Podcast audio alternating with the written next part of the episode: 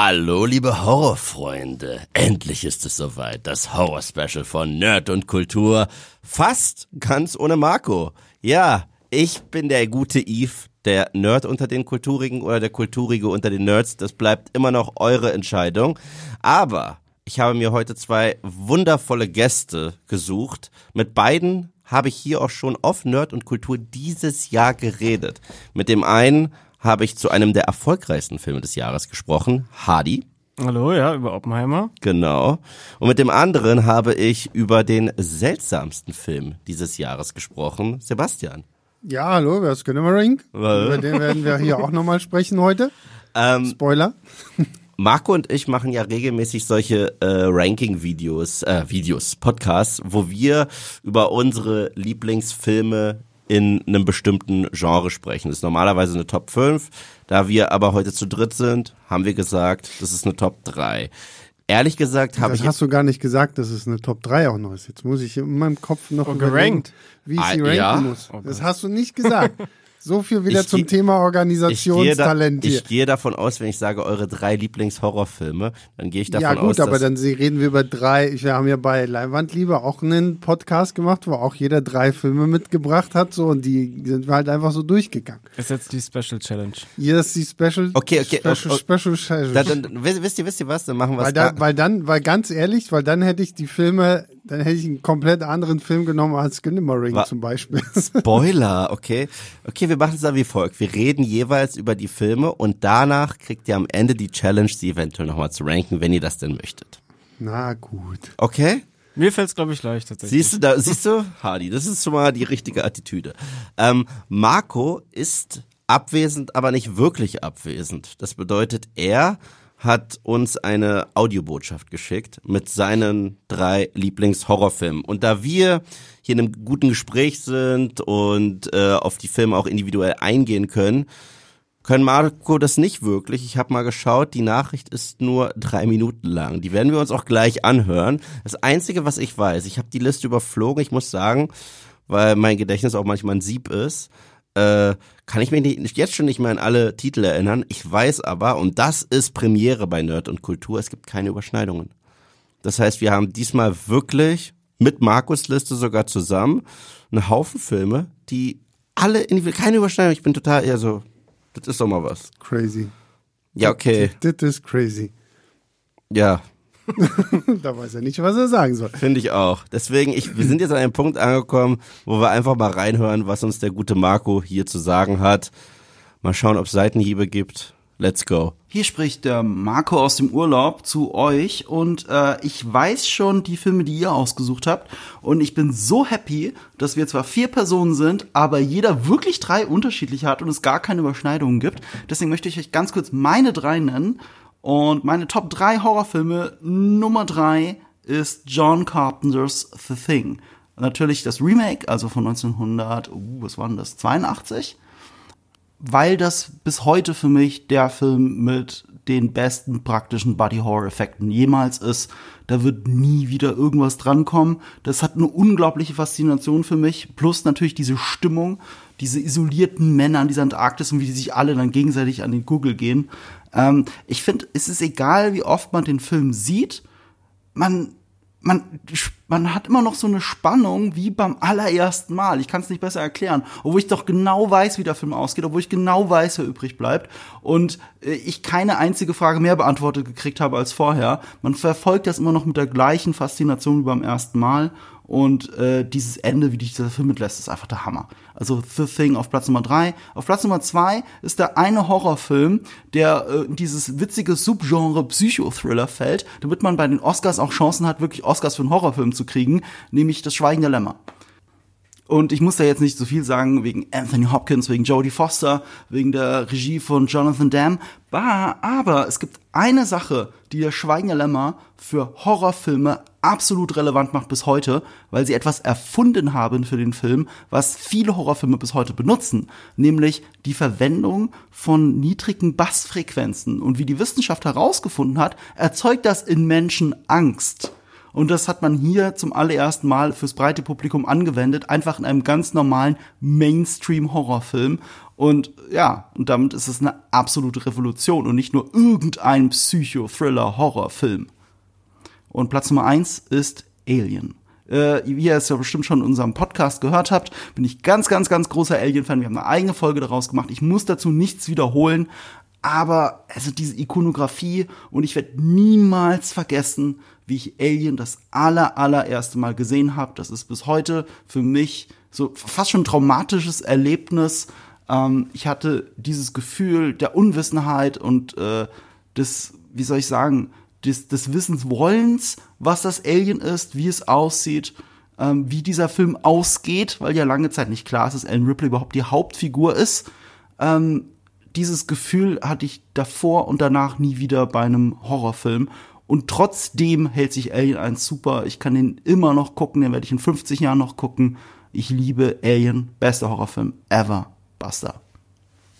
Und ich bin sehr gespannt, was ihr zu dieser Auswahl sagt. Okay, das waren Markus Top 3 Lieblingshorrorfilme. Für mich hier keine große Überraschung dabei, aber wir können ja mal ganz kurz die drei Filme auseinanderlegen mit niedriger Bassfrequenz.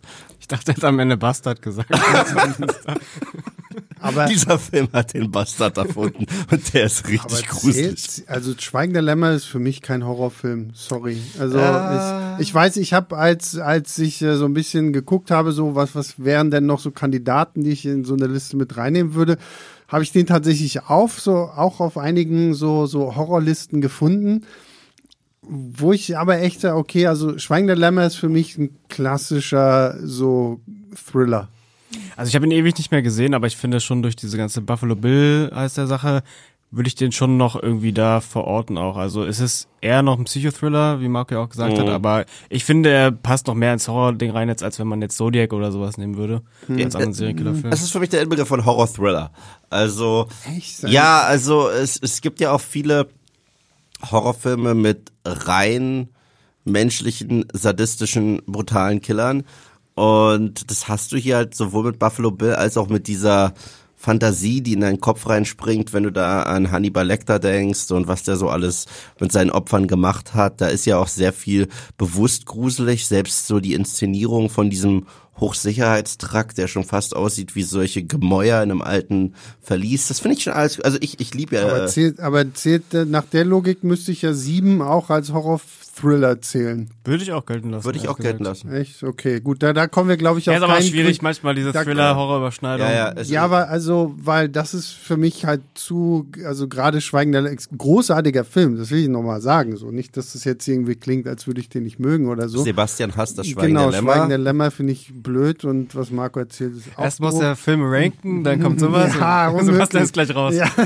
Jetzt muss ich mich hier auch noch damit abfinden, dass Schweigen der Lämmer ein Horrorfilm sein soll. Ja, für mich ist es so, so ein, so ein klassisches Serienkiller-Ding eigentlich, so was ich dann halt, weil es ist jetzt, Buffalo Bill ist jetzt auch kein Slasher wie Michael Myers oder so, sondern den, den, also weiß nicht, da, da, da würde ich mich tatsächlich schwer tun, äh, den in so einen Horrorbereich jetzt zu packen. Ähm, aber gut, weil wenn das, wenn das so ist, dann, dann, dann will ich das gerne großzügigerweise Geld. Ja, diese, diese Genre-Sachen sind ja sowieso immer schwierig. Wenn wir jetzt auch zu Alien kommen, habt ihr auch letztens drüber geredet hier im Büro, ob Alien jetzt ein Slasher ist oder nicht.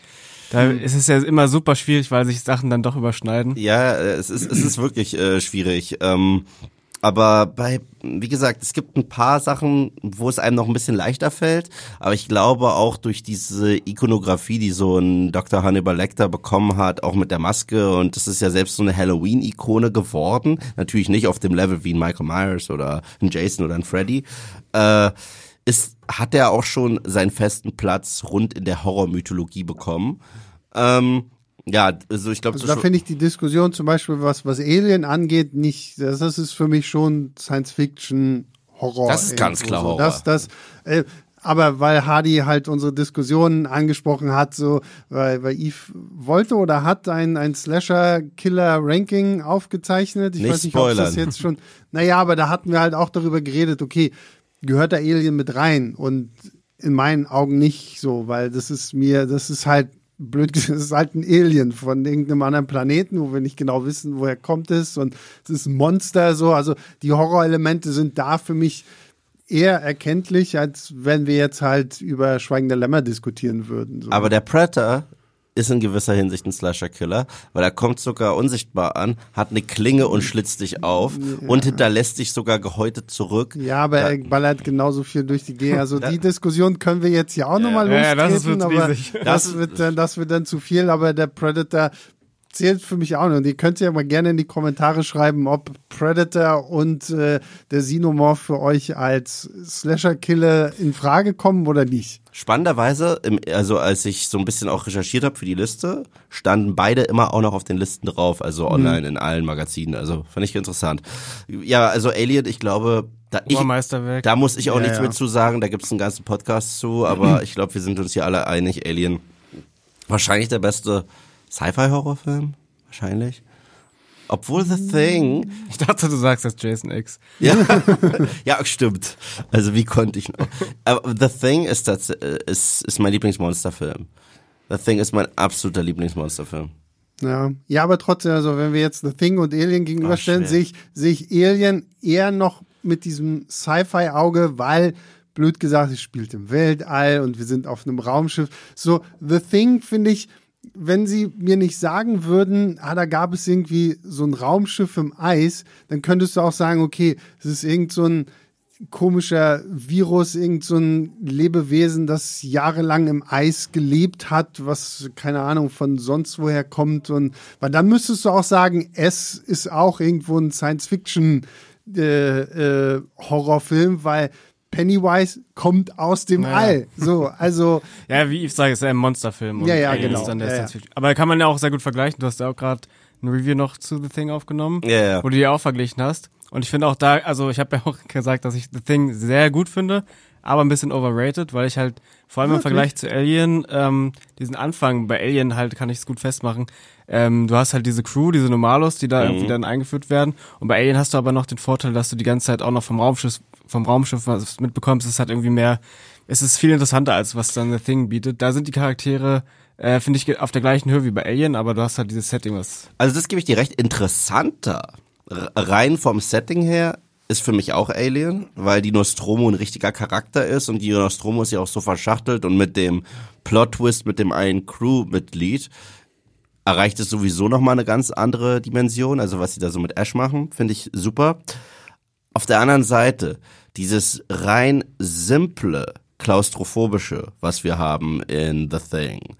Und auch die Tatsache, dass wir auf der einen äh, Seite Weiten da draußen haben, aber die sind genauso bedrohlich, weil wir können nicht rausgehen, sonst killt uns die Kälte. Also sind wir dazu gezwungen, in diesen engen Räumen zu bleiben und wem können wir trauen, wem können wir nicht trauen. Das gibt für mich nochmal diesen krassen Gruselcharakter mit äh, rein, weil es so simpel und so extrem isoliert ist. Auf der anderen Seite, wie gesagt, isoliert im Weltraum ist auch verflucht isoliert. ja, finde ich auch, glaube ich, persönlich gruseliger. ja, ja, es, es ist halt sehr schwierig. Deswegen finde ich es zum Beispiel schade, dass dieser, kennt, habt ihr diesen Under, wie heißt er, Underwater? Mit, äh, Kristen Kristen Stewart. Stewart, ähm, der ja versucht hat, eigentlich so dieses Alien-Konzept halt in so eine Station am Boden des Marianengrabens zu setzen. Und da hatte ich irgendwie auch so ein bisschen gehofft, dass das gut war, aber ich, ich mag den Film leider. Ich habe ihn jetzt noch mal irgendwann ein zweites Mal geguckt, weil da ja auch so ein bisschen Lovecraft mit reinspielt, ohne jetzt zu Ja, viel ist zu so, verraten. dann, nach dass- dem Ende denkt man so, ah, das, ich wusste gut. so, wo ich, wo ich denke so, na, wenn man das früher ausgebaut hätte, finde ich, hätte es geiler sein können. Aber so wirkt es dann bei diesem Underwater einfach so, so gefühlt hinten rangeklatscht, damit wir so eine Berechtigung haben. Ja, ja, wir sind jetzt nicht Alien unter Wasser, sondern schon nochmal was Eigenständiges. Aber ja, ich glaube, über Alien und The Thing können wir uns hier lange, also ich, ich liebe ja Carpenter. Also ich, Ich finde, also alle Sachen, die ich so von ihm gesehen habe, äh, sind ja irgendwo auch zu Recht Horrorklassiker geworden. Und ähm, The Thing ist, ist für mich einfach, wie, wie Marco ja auch schon richtig sagte, so, ne, rein von diesem praktische Effekte, dieses Body-Horror-Ding. Und das ist halt der Grund, warum ich so schade finde, dass dieses Prequel von 2011 dass sie mit praktischen Effekten gedreht haben, dann dadurch versaut wurde, dass sie gesagt haben, na okay, aber wir packen da jetzt CGI drüber und dann ist vorbei so. Ne? Das und, ist so ärgerlich. äh, das finde ich schade, aber äh, toll. Also insgesamt eine, eine coole Liste von Marco. Voll, ähm, voll. Auch wie gesagt, wenn ich bei ähm, Schweigen der Lämmer jetzt nicht unbedingt so d'accord bin, zu sagen, okay, das ist jetzt ein Horrorfilm. Auf der anderen Seite habe ich jetzt gerade überlegt, weil Marco ja meinte so, oh, man weiß ja bis zum Schluss bei, bei Alien nicht, dass äh, Ellen Ripley die Hauptperson ist, wo man ja eigentlich sagt, nee, ist sie ja auch nie. Sie ist das Final Girl. Und wenn wir bei der Bezeichnung sind, dann sind wir eigentlich auch wieder irgendwo beim Slasher, weil Ja. alle werden so nach und nach, also rein vom, vom, ich, ich kann auch eingestehen. Von der Filmstruktur ist Von der Filmstruktur an sich ist Alien schon ja so ein bisschen aufgebaut wie so ein Slasher. Trotzdem würde ich das Alien selbst jetzt nicht unbedingt als Slasher-Killer äh, ansehen. Dafür ist es für mich zu animalisch denn einfach so, also wo du sagst, okay, es ist am Ende des Tages ist es ein Tier, das, ja, keine Ahnung, die da abschlachtet. Bevor wir jetzt loslegen mit unserer Liste, will ich noch eine Sache sagen. Ähm, zum einen, ich habe selber lange mit dem Gedanken gespielt, The Thing raufzupacken. Ich habe aber, Ich auch. Ich habe ich, ich hab aber Markus Liste im Voraus bekommen und ich hätte es so langweilig gefunden, weil es gibt so viele tolle Horrorfilme da draußen und ich wollte auch krass keine Doppelung diesmal haben. Also deswegen äh, war es nicht möglich, den auf meine Liste zu hauen. Aber ein Film, und den will ich nur kurz hier ankratzen. Es gibt einen Film, der es nicht auf eine unserer Listen geschafft hat. Und das bricht mir persönlich das Herz. Deswegen ich fast zurückgegangen bin und gesagt, es geht nicht, dass wir, dass wir den nicht drauf haben. Aber deswegen dachte ich, ich will ihn nur kurz in den Raum schmeißen. Ihr könnt beide jeden kurzen Monolog dazu halten. Das ist alles, was ich brauche, weil er verdient es hier gerade in diesem Podcast erwähnt zu werden. Es ist auch John Carpenter. Es ist Halloween. Ähm, Hardy hat dazu sogar mal ein Essay gemacht auf Moviepilot. Möchtest du anfangen? Ähm, ist natürlich auch ein Obermeisterwerk, einer der besten Horrorfilme aller Zeiten, aber haben wir auch kurz drüber geredet. Äh, ich glaube, es wurde alles zu dem gesagt. Jetzt noch ein Horror-Podcast, in dem über Halloween geredet wird, ist, glaube ich, ähm, ja, es reicht. Ich, ich weiß auch gar nicht, wie ich das antworte. Also ich glaube, weil als so von Eve die Frage kam, so okay, so Lieblings-Horrorfilme, da noch ohne das Ranking, ähm, hatte ich halt auch so überlegt, so, so, so okay, und ich bin erstmal so in mich gegangen, was sind so die Filme, an die ich als erstes denke? Und natürlich ist der Halloween irgendwo mit dabei, aber weiß ich nicht, so, so, das sind dann immer so, so, so blöd es klingt, es ist nicht unbedingt so mein Go-To-Horrorfilm, wenn ich sage, okay, jetzt will ich mal wieder irgendwie so ein, so ein Horror. Vielleicht liegt es auch daran, dass ich mittlerweile einfach zu häufig gesehen habe, dass ich mir denke, okay, ähm, ich finde ihn immer noch großartig. Das ist toll gemacht, gerade wenn man auch so die ganze Story dahinter kennt und mit wie wenig Budget das alles gemacht ist. So, aber so da habe ich dann doch irgendwie so Filme, zu denen gehe ich lieber noch mal als Wiederholungstäter zurück. Äh, weiß nicht, ob das irgendwie so halbwegs Sinn macht, aber ähm, deswegen, also Halloween gehört natürlich auf jede gute Halloween-Party oder Watch-Party mit dazu, weil äh, toll. Vielleicht liegt so ein bisschen daran, dass ich bei Halloween nicht so die Verbindung zu den ganzen Sachen habe, die noch groß danach gekommen sind. Ich habe Halloween 2, habe ich irgendwann mal gesehen. Ich habe äh, Halloween Season of the Witch geguckt, den ich als Trash tatsächlich irgendwo abfeiern kann. Aber dann habe ich nichts weiter gesehen, außer vor gefühlt ja Millionen Mal den, das Rob Zombie Reboot. Ich will jetzt mal Reboot nennen. Irgendwie Hast du auch den zweiten gesehen davon? Nee. Der Äh, einer der besten Halloween-Filme ist. Also ich mag. Hardy also, trollt schon wieder, das geht also nicht. ich, also ich mag, also ich mag tatsächlich, also zumindest mochte ich damals diesen, diesen ersten Rob Zombie irgendwie tatsächlich ganz gerne und womit man mich ja überhaupt nicht irgendwie so richtig abgeholt hat, war ja denn diese David Gordon Green Trilogie, die so zwar vom, vom, vom, vom Slasher-Charakter her irgendwie schon ganz cool war, aber so storytechnisch war mir das alles nichts. Und das ist vielleicht so der Punkt, wo ich dann sage, so, na, so bei Halloween, ähm, vielleicht lasse ich den dann böse gesagt mal außen vor oder so. Ja, ich habe ehrlich gesagt bei Halloween auch eine Zeit lang gebraucht, um den so richtig lieben zu lernen, aber der brennt sich irgendwann so ein. Mhm. Ja, ja. Ähm, und ich habe ja letztes Jahr, glaube ich, alle Sequels einmal durchgeschaut und es lohnt sich wirklich. Also ich habe Mhm. mit Eve auch viel drüber geredet, dass äh, wir beide auch so der Meinung sind, dass äh, die Jason-Reihe unterhaltsam ist, Mhm. äh, als Franchise cooler, Aber Halloween hat auf jeden Fall die interessanteren und besseren Einzelfilme. Ja, ja. So. Also, also da sind auch ein paar richtige, also richtig gute dabei, Mhm. aber auch ein paar, äh, wo sich die Geister sehr scheiden, also sehr wirre Filme. Curse of Michael Myers. Ja. Also das sind wir uns ja jetzt wirklich einig. Wenn du den jetzt lobst, Ich mag den ja. aber da ist die Tür. das sind auf jeden Fall dann so ähm, Trash-Filme, auch Ja, ja, äh, Halloween voll. Resurrection, ähm, Oh Buster Gott. Rhymes und solche Sachen. Aber wirklich, macht sehr Spaß, die zu gucken. ja, ja. Ja, irgendwann muss ich dir auch mal nachholen, genau wie ich auch tatsächlich, das kann ich hier, ich habe noch nie einen Chucky-Film geguckt, ne? Und die- Also das die- ist auch so eine Reihe, die ich will sie einfach irgendwann nachholen, so, aber Lohnt sich, lohnt hat sich. bei mir irgendwie so, wenn ich mal die Puppe gesehen habe, dachte ich so, na, Ja, ist das jetzt so wirklich so was für mich so? Aber auf der anderen Seite, es gibt ja gute äh, Puppen-Horrorfilme so und äh, ja.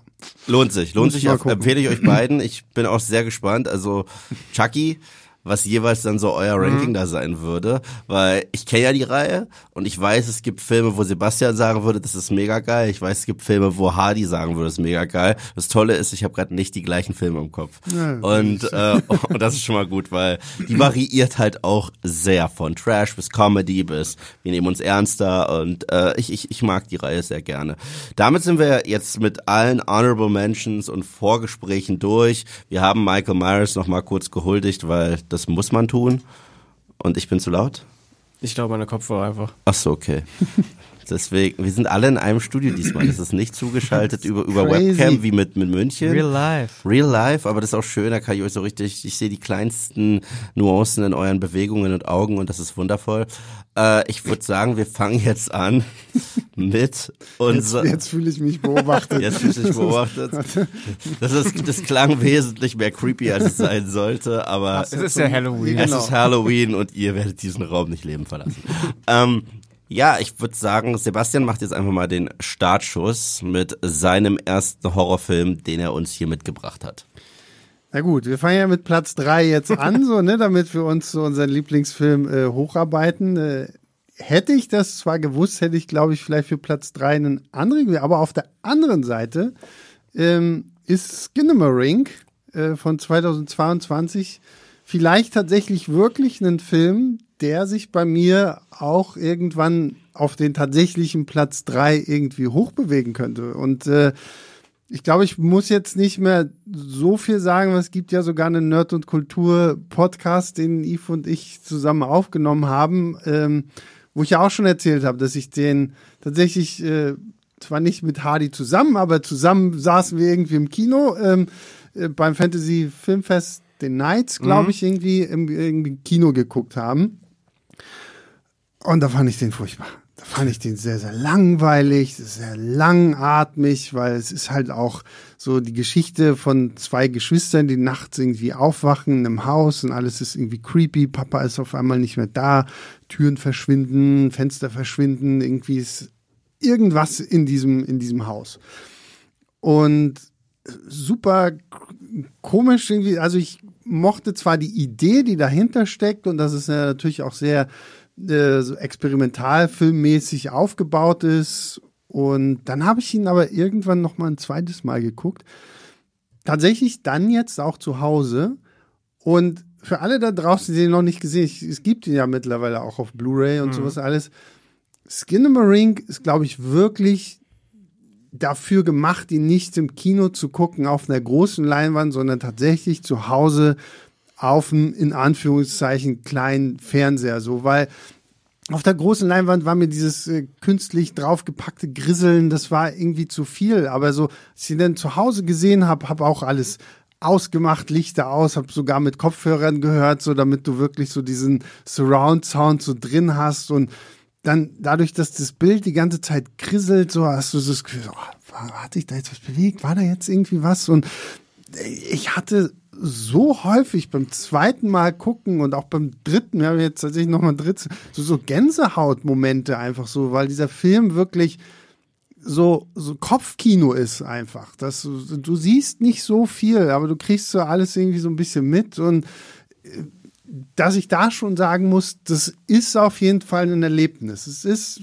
sicherlich nicht für jeden was.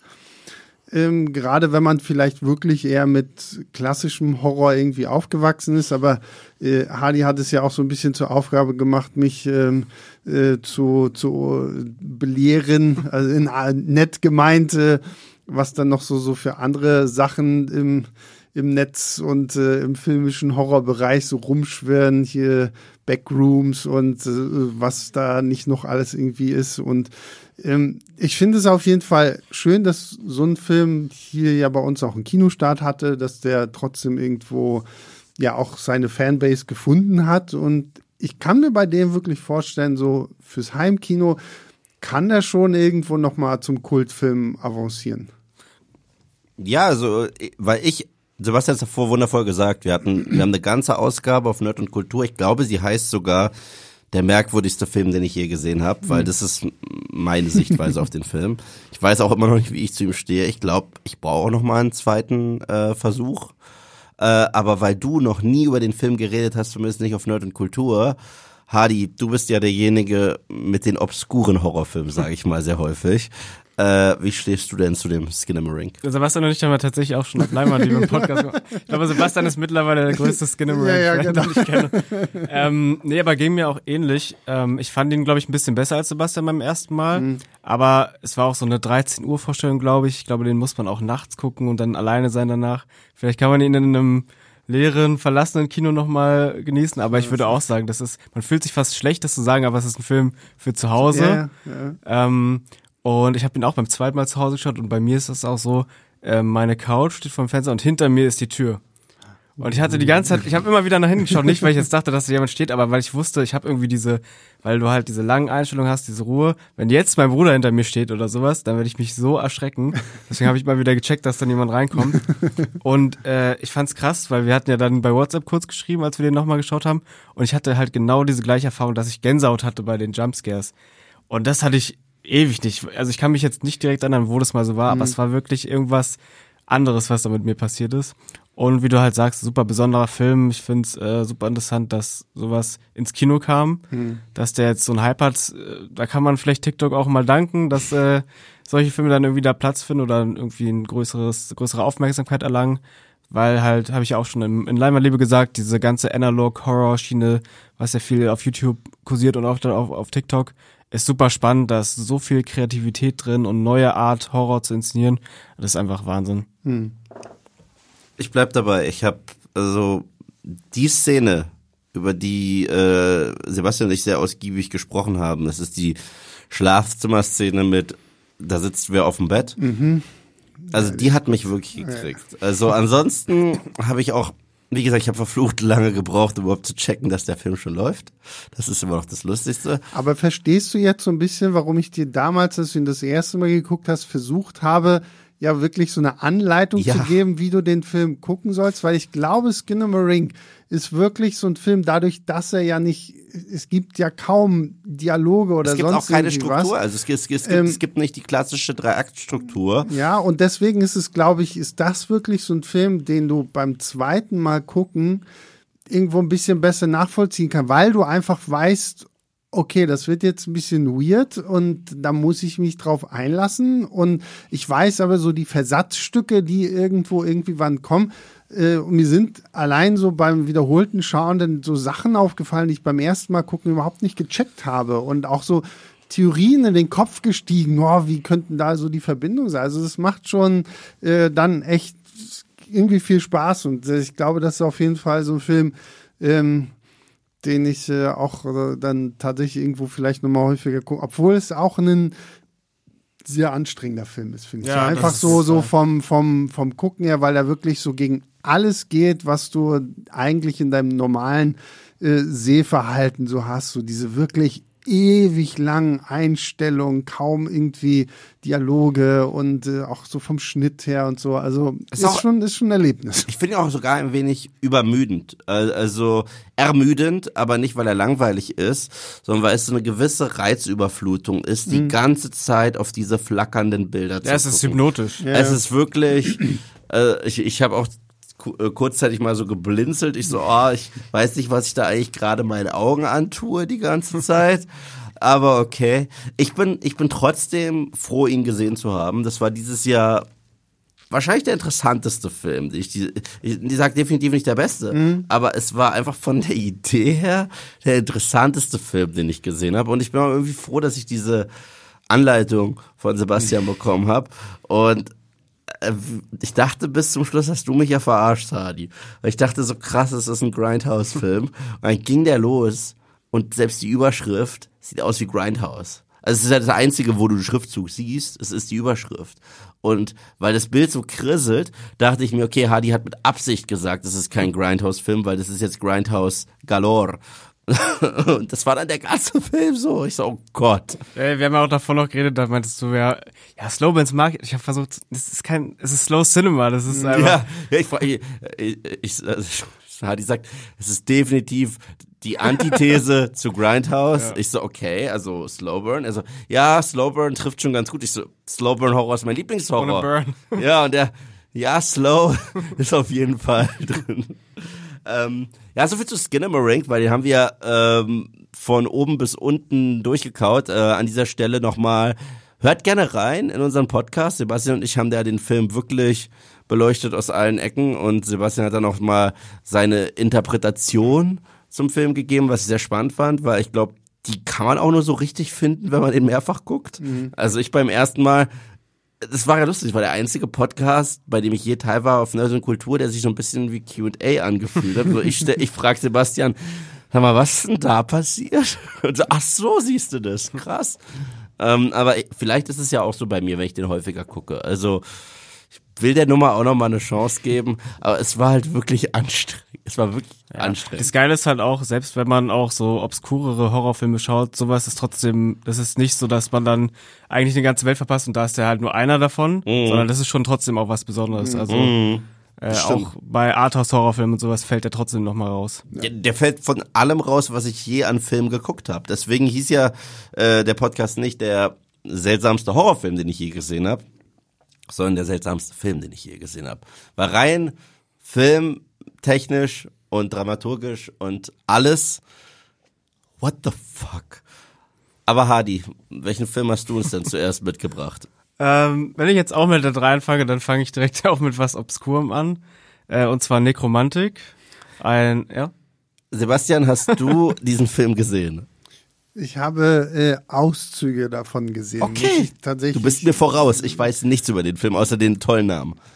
Ja, es ist ein Film von Jörg Buttgereit, der übrigens immer mit uns in den Presseverführungen sitzt. Äh, wenn ihr ihn mal nachholt, könnt ihr ihn ja mal grüßen. Ich habe mir auch einen Comic von ihm unterschreiben lassen und meine Todesking Special Edition. Ich habe alle Filme von ihm zu Hause, alle Special Er hat Editions. doch auch in der Obdachlosenzeitung hier in Berlin mal diese, war, nee, war das Buttgereit? Äh, da gab es auch so, so, so, so ein, ein, eine Ausgabe, so ein Special Comic irgendwie mit Captain Berlin Genau, oder das ist auch sowas. ja. Ja, ja, genau. Ja. Ähm, ja, den habe ich tatsächlich auch zu Hause stehen. Ja, genau. Und äh, in den 80ern hat er noch äh, mehr Filme gemacht. Ich glaube dann auch in die 90er rein. Er hat nicht viel gemacht, äh, aber ich finde jeden einzelnen Film äh, super. Die sind super weird, super so Edgelord-Filme, würde ich sagen. Aber auf eine Weise, die halt immer noch funktioniert, weil die Grenzüberschreitung bei dem Film ist halt wirklich immer noch, ähm, die ist schockierend, aber sie ist vor allem irgendwie so lustig auf eine anarchische Weise. Also ich habe so viel Spaß mit Nekromantik, obwohl das alles so widerlich ist und abturnt. Ähm, aber dadurch, wie er einfach so das zelebriert, diese Grenze zu überschreiten, einfach auf alles scheißt und also er scheißt wirklich auf alles. Wäre das was für mich? Ich weiß es nicht. Du kennst doch meinen Humor. Ja, Es hat nichts mit Humor irgendwie so. Ja, dem, das ist eher so ein Kopfschütteln. Ja, äh, ja. Okay, okay. ja, weil das Nekromantik ist ja schon ähm, Ja, also ich kann ja mal kurz, zu ja, nehmen. es geht um einen, äh, ich glaube, Tatortreiniger ist er dann. Oh nein. Ähm, oh und nein. er hat eine Freundin zu Hause und die haben ein bisschen ähm, abwegigere, auch sexuelle Interessen und äh, er bringt dann irgendwann von der Arbeit eine, ja, ich glaube, eine Wasserleiche mit und schraubt dann irgendwo so ein Rohr ab und dann machen sie ihm das Rohr unten dran und äh, ziehen dann ein Kondom rüber und dann gibt's erstmal eine romantische Nacht zwischen den dreien. Ähm, ich weiß nicht, wie viel ich jetzt dann da noch reingehen soll. Eve, Eve has left the building. Aber guck, das ist halt die Reaktion. So, wenn ich jetzt über andere Sachen rede, das ist, äh, wenn wir jetzt über Hostel und sowas reden würden, das ist auch hart und das ist auch ein Edgelord-Film. Eli Roth ist auf jeden Fall ein Edgelord-Regisseur, der irgendwie provozieren will und auf diesen Schock hinaus möchte.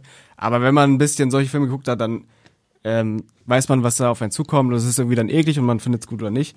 Aber ich finde, dieser Film funktioniert halt wirklich noch. Ich sehe es an deiner Reaktion, dass man denkt so, holy shit. Also Das, das, das, ist ja Next Level. das, muss ist ja, man sich wirklich erstmal trauen. Ja, nicht, nicht, das muss man sich nicht nur trauen, das musst du dir, dir überhaupt erstmal ausdenken, so eine Scheiße. Also, Naja, gut, das außer, also ich meine, das äh, Thema Nekrophilie, das musst du dir nicht ausdenken. Das ist tatsächlich ja dokumentiert und das, das ist ja da. So ist halt die Frage, muss ich das in einen Film packen oder nicht so, ne? Und wie gehe ich dann filmisch irgendwie damit um? Und äh, wie gesagt, das, was ich davon gesehen habe, ist halt schon ähm, Ist wenn ja man, wenn, wenn, man zum, ja, ja, ja, ja. Und wenn man so mit heutigen äh, Augen mit, ich weiß nicht, von wann ist der? Auch Aber so 88. ja, ne, so, so, so vom Look her hast du halt auch so, so richtig, das ist so richtig so deutscher Film irgendwie so, so von, von der Klamotte, auch so ein bisschen von der Qualität, so. Da ist ja auch nicht viel Budget jetzt groß Nee, drin nee, nee. gewesen, so, das merkst du dem Film halt auch an, aber, ähm, ja, wie gesagt, also ich kann nicht so viel dazu sagen, weil ich, wie gesagt, nur so, so ein paar Ausschnitte hier und da gesehen habe, weil irgendwann ist mir Buttgereit halt mal über den Weg gelaufen, so rein von der Recherche her, so was Horror angeht. Ähm, komplett gesehen habe ich bislang noch nicht. Vielleicht, äh, vielleicht stellen wir uns den mal gemeinsam, äh, machen da mal so eine äh, Dreier-Watch-Party hier. Der geht auch nur so 71 Minuten. Naja, eben, deswegen, also ähm, ja, du zeigst uns das. wir, Ja, wir ich kann, also da müssen wir auf jeden Fall ein Double Feature machen mit dem zweiten. Oh, Der ist vielleicht, und der ist, äh, ich habe ihn nicht mehr ganz so gut in Erinnerung. Ich glaube, er ist ein bisschen weniger räudig, aber er ist noch viel weirder. okay. Bisschen weniger räudig, aber weirder. Ja. Klingt doch schon mal gut. Man kann ihn, finde ich, auch gut einordnen in diesen ganzen Cronenberg-Kosmos, weil es ist auf jeden Okay. Fall Body-Horror und auch viel in Verbindung halt mit Sexualität und sowas. Ähm, aber ich zum Beispiel, ich nehme immer gerne Hellraiser und erkläre den, indem ich sage, das ist ein Cronenberg als B-Movie. Mm, Ja, ist gar nicht mal. Und Nekromantik wäre dann Cronenberg als so ein Schmodder Underground-Film. Der ist auch auf Super 8 gedreht, da ist zum Beispiel die Uniform von den Tatortreinigern sind halt irgendwelche Anzüge da aus dem Baumarkt, wo sie wirklich mit einem Edding äh, raufgeschrieben haben und sowas. Also es ist wirklich hingerotzt, aber mit viel Liebe und vor allem was die Effekte angeht, halt super, super geil. Hast du eigentlich letztes Jahr den neuen Cronenberg gesehen? Wie hieß denn der? Nee, Crimes of the Future, nee. Ich fand den ja leider richtig schlecht. Also ich war, also ich könnte mir wieder vorstellen, dass es wieder so ein Ding ist, dass es dir gefallen wird. Also ich liebe Cronenberg auf jeden Fall. Ich auch, aber das ist so der einzige Cronenberg, äh, der wirklich, der hat bei mir nicht gezogen. Ich fand's selbst, also das ist halt auch der König der praktischen Effekte. Es war okay. Also es war jetzt nichts, was ich nicht schon mehrfach gesehen habe, auch mehrfach von ihm gesehen, auch mehrfach besser gesehen habe. Und dies, das Konzept, das ist wieder so ein Film, wo das Konzept an sich besser ist als die Umsetzung. Weil die Idee dahinter, dass du jetzt eine Welt erschaffen hast, wo sowas wie OPs und ähm, an einem Rumschnippeln irgendwie mit einer Lust äh, in Verbindung gebracht wird und also so ein Mix aus Sexualität und Kunst ist ja irgendwo interessant. Aber die tatsächliche Umsetzung ist so okay. Und dann endet der, also der endet auch, ich weiß Ja, ver- ist, ich, nee, nicht nee, nee, nee, nee, so. nee, Ich will nee, den auch noch nee, sehen. ich, ich, ich spoiler nicht, ich spoiler nicht, aber antiklimaktisch, dafür, dass der Film ja so auf Klimax hinausspielt, also antiklimaktischer habe ich lange einen Film nicht mehr enden sehen. Ich so, alles war's? Das, wow. Und Also bei Nekromantik kann ich dir versprechen, da hast du den Dein Klimax am Ende in allen Sachen, die du- dir vorstellen kannst. kommst du auf allen Ebenen. Da komm- Ja. Also ja, äh, von dem war ich sehr enttäuscht, aber Nekromantik definitiv kommt auf die Playlist. Marco, ich glaube, wir haben einen Film für dich. Äh, Nekromantik äh, von ich hab Jörg Buttgereit. Jörg Buttgereit. Bitte Marco, schau es dir an. Ich erwarte das nächste Nerdkultur-Video dazu. Obwohl ich kann es überhaupt zehn davon zeigen, ich weiß es nicht. Ähm, ja, spa Schwierig. schwierig. Spannende Wahl, spannende Wahl. Ähm, dann komme ich jetzt äh, um die Ecke mit meinem Platz drei tatsächlich erstmal. Ähm, und das ist für mich ein Kultfilm. Das ist für viele ein Kultfilm, aber es ist auch ein Film, mit dem ich groß geworden bin und es ist Scream tatsächlich, weil äh, jede Generation hat gefühlt ihren Slasher gehabt. Ich meine, Michael Myers hatten wir ja vor durchgekaut. Jason haben wir kurz erwähnt, Freddy Krüger haben wir schon erwähnt. Und Freddy Krüger, Stichwort, weil Wes Craven wurde mit dem letzten äh, Freddy-Film, der nicht mal ein richtiger Freddy-Film war, so super Meta. Dann hat er gesagt, das ist geil. Jetzt will ich ein Meta-Franchise haben. Und als ich den aber das erste Mal gesehen habe, Scream, war das für mich gar nicht Meta. Und da habe ich auch den Humor überhaupt nicht. Ich fand es einfach nur fürchterlich gruselig. Ähm, weil die Eröffnungsszene, da hat man sich ja wirklich bedient äh, an Hitchcock. Größter Star auf dem Poster, mit ihr fängt der Film an, Drew Barrymore, und dann geht's so aus, wie es ausgeht. Da war ja meine Kinnlade irgendwo da unten und ich, um Gottes Willen, was gucke ich da gerade? Gerade das wurde dann fürs Fernsehen immer rausgeschnitten, hat man ja gar nicht mehr gezeigt, wie der Magen noch raushängt. So. Und danach haben wir eine Whodunit, einen Slasher und einen Meta-Kommentar für Horror. Und dazu meine absolute Lieblings-Scream Queen mit Nev Campbell als äh, Sidney Prescott. Yes, yes, yes, baby. Ich, ich, ich liebe es und es ist für mich äh, Halloween-Tradition, die ganze Reihe zu gucken, aber der erste ist. Ich will kurz fragen, was denn der Slasher dieser Generation ist. Das frage ich mich jetzt auch schon eine Weile. Also ich will jetzt schon fast Terrifier sagen, aber dafür ist es zu nischig. Was Oh ja, kann schon sein, Aber ne? könnte, könnte zumindest so als rein ikonische Figur, so Art the Clown, ähm, könnte vielleicht sogar passen. aber, aber was ist denn so, gibt's denn zurzeit so ein Mainstream, Mainstream? Sascha, ich, ich habe die Befürchtung und die, das, das dürftest du mehr befürchten als ich, ähm, dass es die Remakes sind von den Sachen, die wir mögen. Also, Nee, ach, es gibt ja auch ganz viele ähm, so, so. Du hattest ja bis jetzt halt nicht so viel, ähm, was denn größer geworden ist. Zum Beispiel, wenn ich an ähm, Happy Death Day denke, da hast du ja diesen komischen Killer mit dieser äh, Babyface-Maske. Äh, also das Slasher-Genre ist ja schon durch noch aus da hier. Dieser komische, wie heißt der, Freaky mit Vince Vaughn, so diese Körpertausch. sind ja auch Filme, wo das Konzept eigentlich im Vordergrund steht. Ja, ja, der Killer, genau. Ne? Und ähm, das ist, und dann würde ich halt schon sagen, ist, glaube ich, Art the Clown aus den beiden Terrifier-Filmen vielleicht noch so am ehesten so der Slasher-Killer jetzt, ähm, obwohl ich gar nicht so genau weiß, wann der, wann der erste Film. der erste war ja sogar noch dieser äh, Hallows Eve oder so. Oder Ja, na gut, also ich rechne bei, bei Terrifier wirklich nur Terrifier 1 jetzt mit, so, weil alles andere waren so kleinere Projekte, aber ähm, ja, Art the Clown. äh, Oder halt, also ich finde, wenn der zweite Teil mehr wie der erste Teil gewesen wäre, nur besser ausgesehen hätte, dann glaube ich, hätte man da mehr draus machen können. Dass Terrifier 2 dann so Fantasy und Kram irgendwie mit reinbringt und dann halt auch irgendwie zweieinhalb Stunden lang ist oder so, ist halt einfach zu viel, ist gut. Aber ich habe das Gefühl, dass diese Terrifier-Filme, die sind so ein bisschen das, was für meine Generation Texas Chainsaw Massacre war und äh, Für deine Generation. Ja. 74. ja, echt. nein, nein, nein, nein, nein, nein, nein, nein, nein versteh mich nicht falsch. Ähm, ich bin nicht 74 geboren, aber sowas wie Evil Dead 1 und Texas Chainsaw Massacre waren diese bösen Filme, die die Leute Mutprobenfilme. Ja, die Mutprobenfilme. Das haben Leute geguckt, die älter waren als ich und gesagt, aber hast du dich schon rangetraut an Texas Chainsaw Massacre und hast du Evil Dead 1 geguckt und das waren Filme, vor denen ich unfassbar viel Respekt hatte, bevor ich mich getraut habe, die zu gucken und ich glaube, dass Terrifier in diese Kerbe für eine neue Generation schlägt. Das ist ein Mutprobenfilm, weil man, man sieht ja nicht ohne Grund, dass bestimmte Sequenzen aus diesen Filmen extra rausgeschnitten werden und nochmal auf YouTube hochgeladen Ja, werden. gut, aber das hast du bei jedem Horrorfilm. Ja, ja. Also die einzelnen Clips und das hast du ja auch bei den Scream-Sachen, um mal wieder zu Ja. Scream zurückzukommen. Ich muss tatsächlich sagen, ähm, Scream 1 ist ein toller Film, der mir durch Scary Movie komplett kaputt gemacht wurde.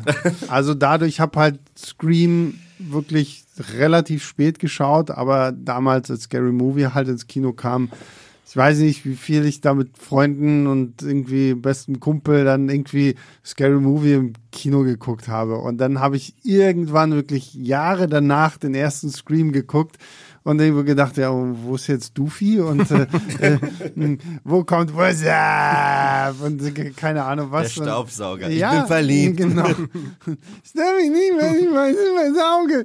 Ähm, und äh, deswegen habe ich mich anfangs wirklich schwer getan, so mit äh, der Reihe an sich. Ich hatte mir sogar irgendwann mal die äh, Vierer-Box gekauft, so hat dann, aber irgendwie bin ich nie bei den ersten hinweggekommen, bis der äh, gute Mann zu meiner Linken hier kam äh, und sagte, ah, ich gucke die immer zu Halloween und wir hatten ja da gerade so, so ein äh, so einen Marathon gemacht. Wir haben alle Freddy-Filme geguckt, wir haben alle Jason-Filme geguckt und dann haben wir halt auch alle äh, Scream-Filme geguckt, weswegen ich tatsächlich mehr zu der Kategorie gehöre, zu sagen, Scream ist ein toller Film.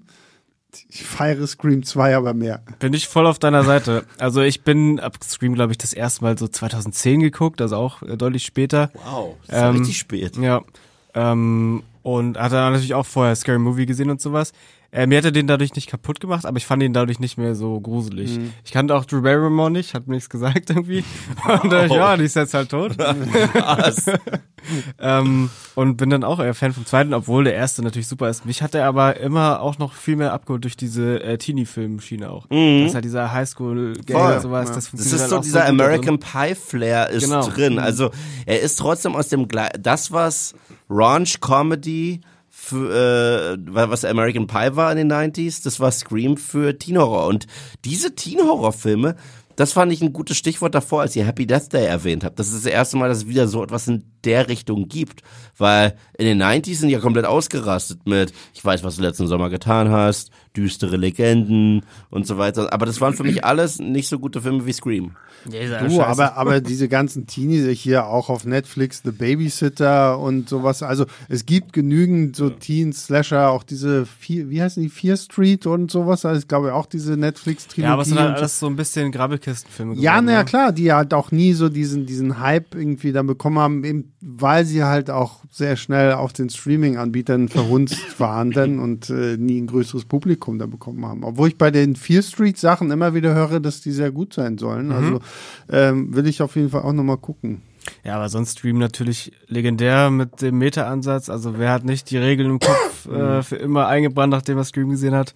ist natürlich super ikonisch. Also Ja, und Ghostface, ne? Also ich meine, da hast du dann Ja. halt auch zumindest wieder so eine, so, so ein Killer mit einer guten Maske, blöd gesagt, die du halt, äh, das ist halt das simpelste Halloween-Kostüm, was du haben kannst. Kaufst du eine schwarze Kutte und so eine Maske, boom. ist halt auch fertig. so smart, dadurch, dass sie das mit dem Whodunit verbunden haben, kannst du ihn halt auswechseln. Ja, ja. Also es ist ja eigentlich total, also welcher Film hat es sonst geschafft, Mhm. einen Killer zu haben, der ikonisch ist, aber es ist gar nicht die gleiche Person immer. Das finde ich, das finde ich das wirklich super interessante, dass Ghostface ein Symbol ist. Ghostface ist eine Idee. Und das ist, das ist spannend, weil äh, allein, dass wir jedes Mal ein neues Mysterium haben, aber das bekannte, in Anführungsstrichen, Gesicht dazu, die Ghostface-Maske, finde ich mega äh, faszinierend, weil wir wissen, wer Michael Myers ist, wir wissen, wer Jason Voorhees ist, wir wissen, wer Freddy Krueger ist. Und spannenderweise, all diese drei Figuren wurden oder waren von Anfang an, aber manche wurden so auch irgendwie im Verlauf der Reihe, wurden übernatürlich. Äh, Ghostface ist sich in dieser Hinsicht treu geblieben. Das ist jedes Mal ein Mensch, sind eventuell mehr in einem Film als in anderen, aber ich mag diesen Aspekt total gerne und jegliches Klischee, das man irgendwie in den Filmen hat, wirkt beabsichtigt. Es wirkt jedes Mal beabsichtigt und sie scheinen für mich auch immer den perfekten Finger am Puls der Zeit zu haben. Jetzt als äh, Scream 5 rauskam und sie ihn bewusst nur Scream genannt haben, weil Halloween das gleiche gemacht hat und sie dann diesen Rant hatten über Requels und auch noch kurz gegen einen gewissen Regisseur, der Knives Out gemacht hat, geschossen haben. Ich fand das so lustig. Ich finde, das ist ein bisschen schwächer geworden über Ja, die ja. Filme. Ähm, das ist halt auch krass, ne? Das ist ja auch dieser Meta-Humor, ohne den es wahrscheinlich Deadpool und sowas nicht geben würde in der Form. Ja, ja. Äh, aber der ist halt auch smart, wie du sagst, ne? Ja. Also diese ganzen äh, Sequenzen in den Klassenzimmern, wo sie halt philosophieren darüber, wie es funktioniert, ist ja sogar in der Serie richtig gut. Die Also, weil Serie mag ich total gerne. Vor allen nie Dingen das- geguckt. Weil das Lustige auch hier wieder, ähm, die Serie habe ich noch gesehen, bevor ich überhaupt den ersten Scream-Film geguckt Ach, habe. Also, und da muss ich sagen, weil ich hatte da mitbekommen, da hat sich bei der Serie auch so eine MTV-Serie, ich glaube, drei Seasons gibt, ähm, sollte eigentlich ja noch weitergehen, aber wurde dann, glaube ich, auch abgesetzt. Da hatten sich ja viele aufgeregt, weil die Maske ist halt nicht mehr Ghostface. Das ist so eine sehr merkwürdige Maske und so. sah so porzellanmäßig ja, aus. ja, ne? irgendwie die ist ein bisschen weird, aber so von den Figuren her und so auch von den Kills und so fand ich die Scream-Serie tatsächlich. Ich müsste sie nochmal gucken, um das aber. Ich habe sie auch nicht komplett gesehen, aber ich fand es auch äh, wirklich ordentlich und wie gesagt, haben halt auch super interessante Beobachtungen über Serienerzählungen dann und sowas. Genau, ja. Und es ist halt, das fand ich halt beim letzten Film ein bisschen schade, dass es mehr so äh, Seitenhiebe waren und sowas einfach.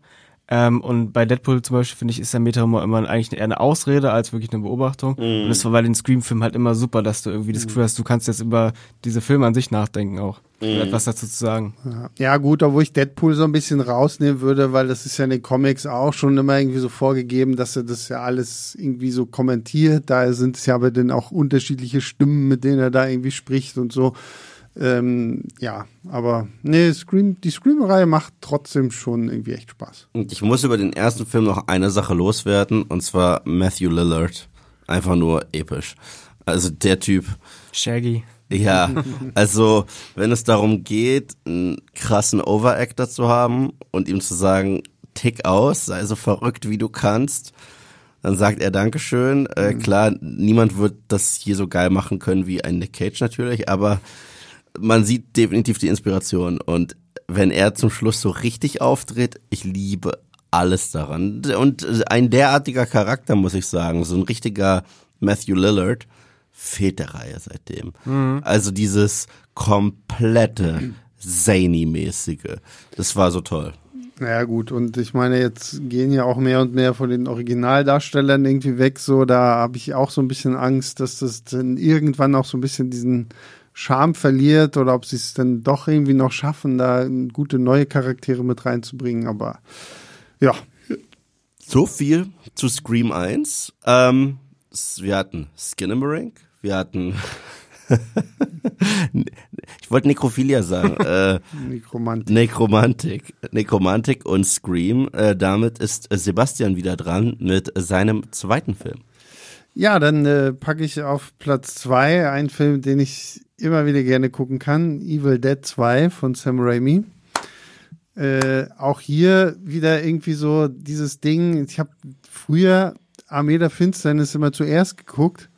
Und ich kannte Evil Dead 1 immer nur, und das ist wahrscheinlich bei vielen so, aus den Erzählungen meines älteren Bruders, der halt mit seinen Geschichten rund um was bei Evil Dead 1 passiert, mir halt immer so eine scheiß Angst äh, eingejagt hat. Und das Ding ist, ich habe damals, als ich das erste Mal Armee der Finsternis gesehen habe, auch gar nicht so die Verbindung dazu gehabt, so weil da heißt jetzt ja nun auch Armee der Finsternis. Äh, da denkst du jetzt, wenn du das vorher nicht so kennst, ah, das ist Ash Williams, ah, der gehört dann irgendwie damit dazu.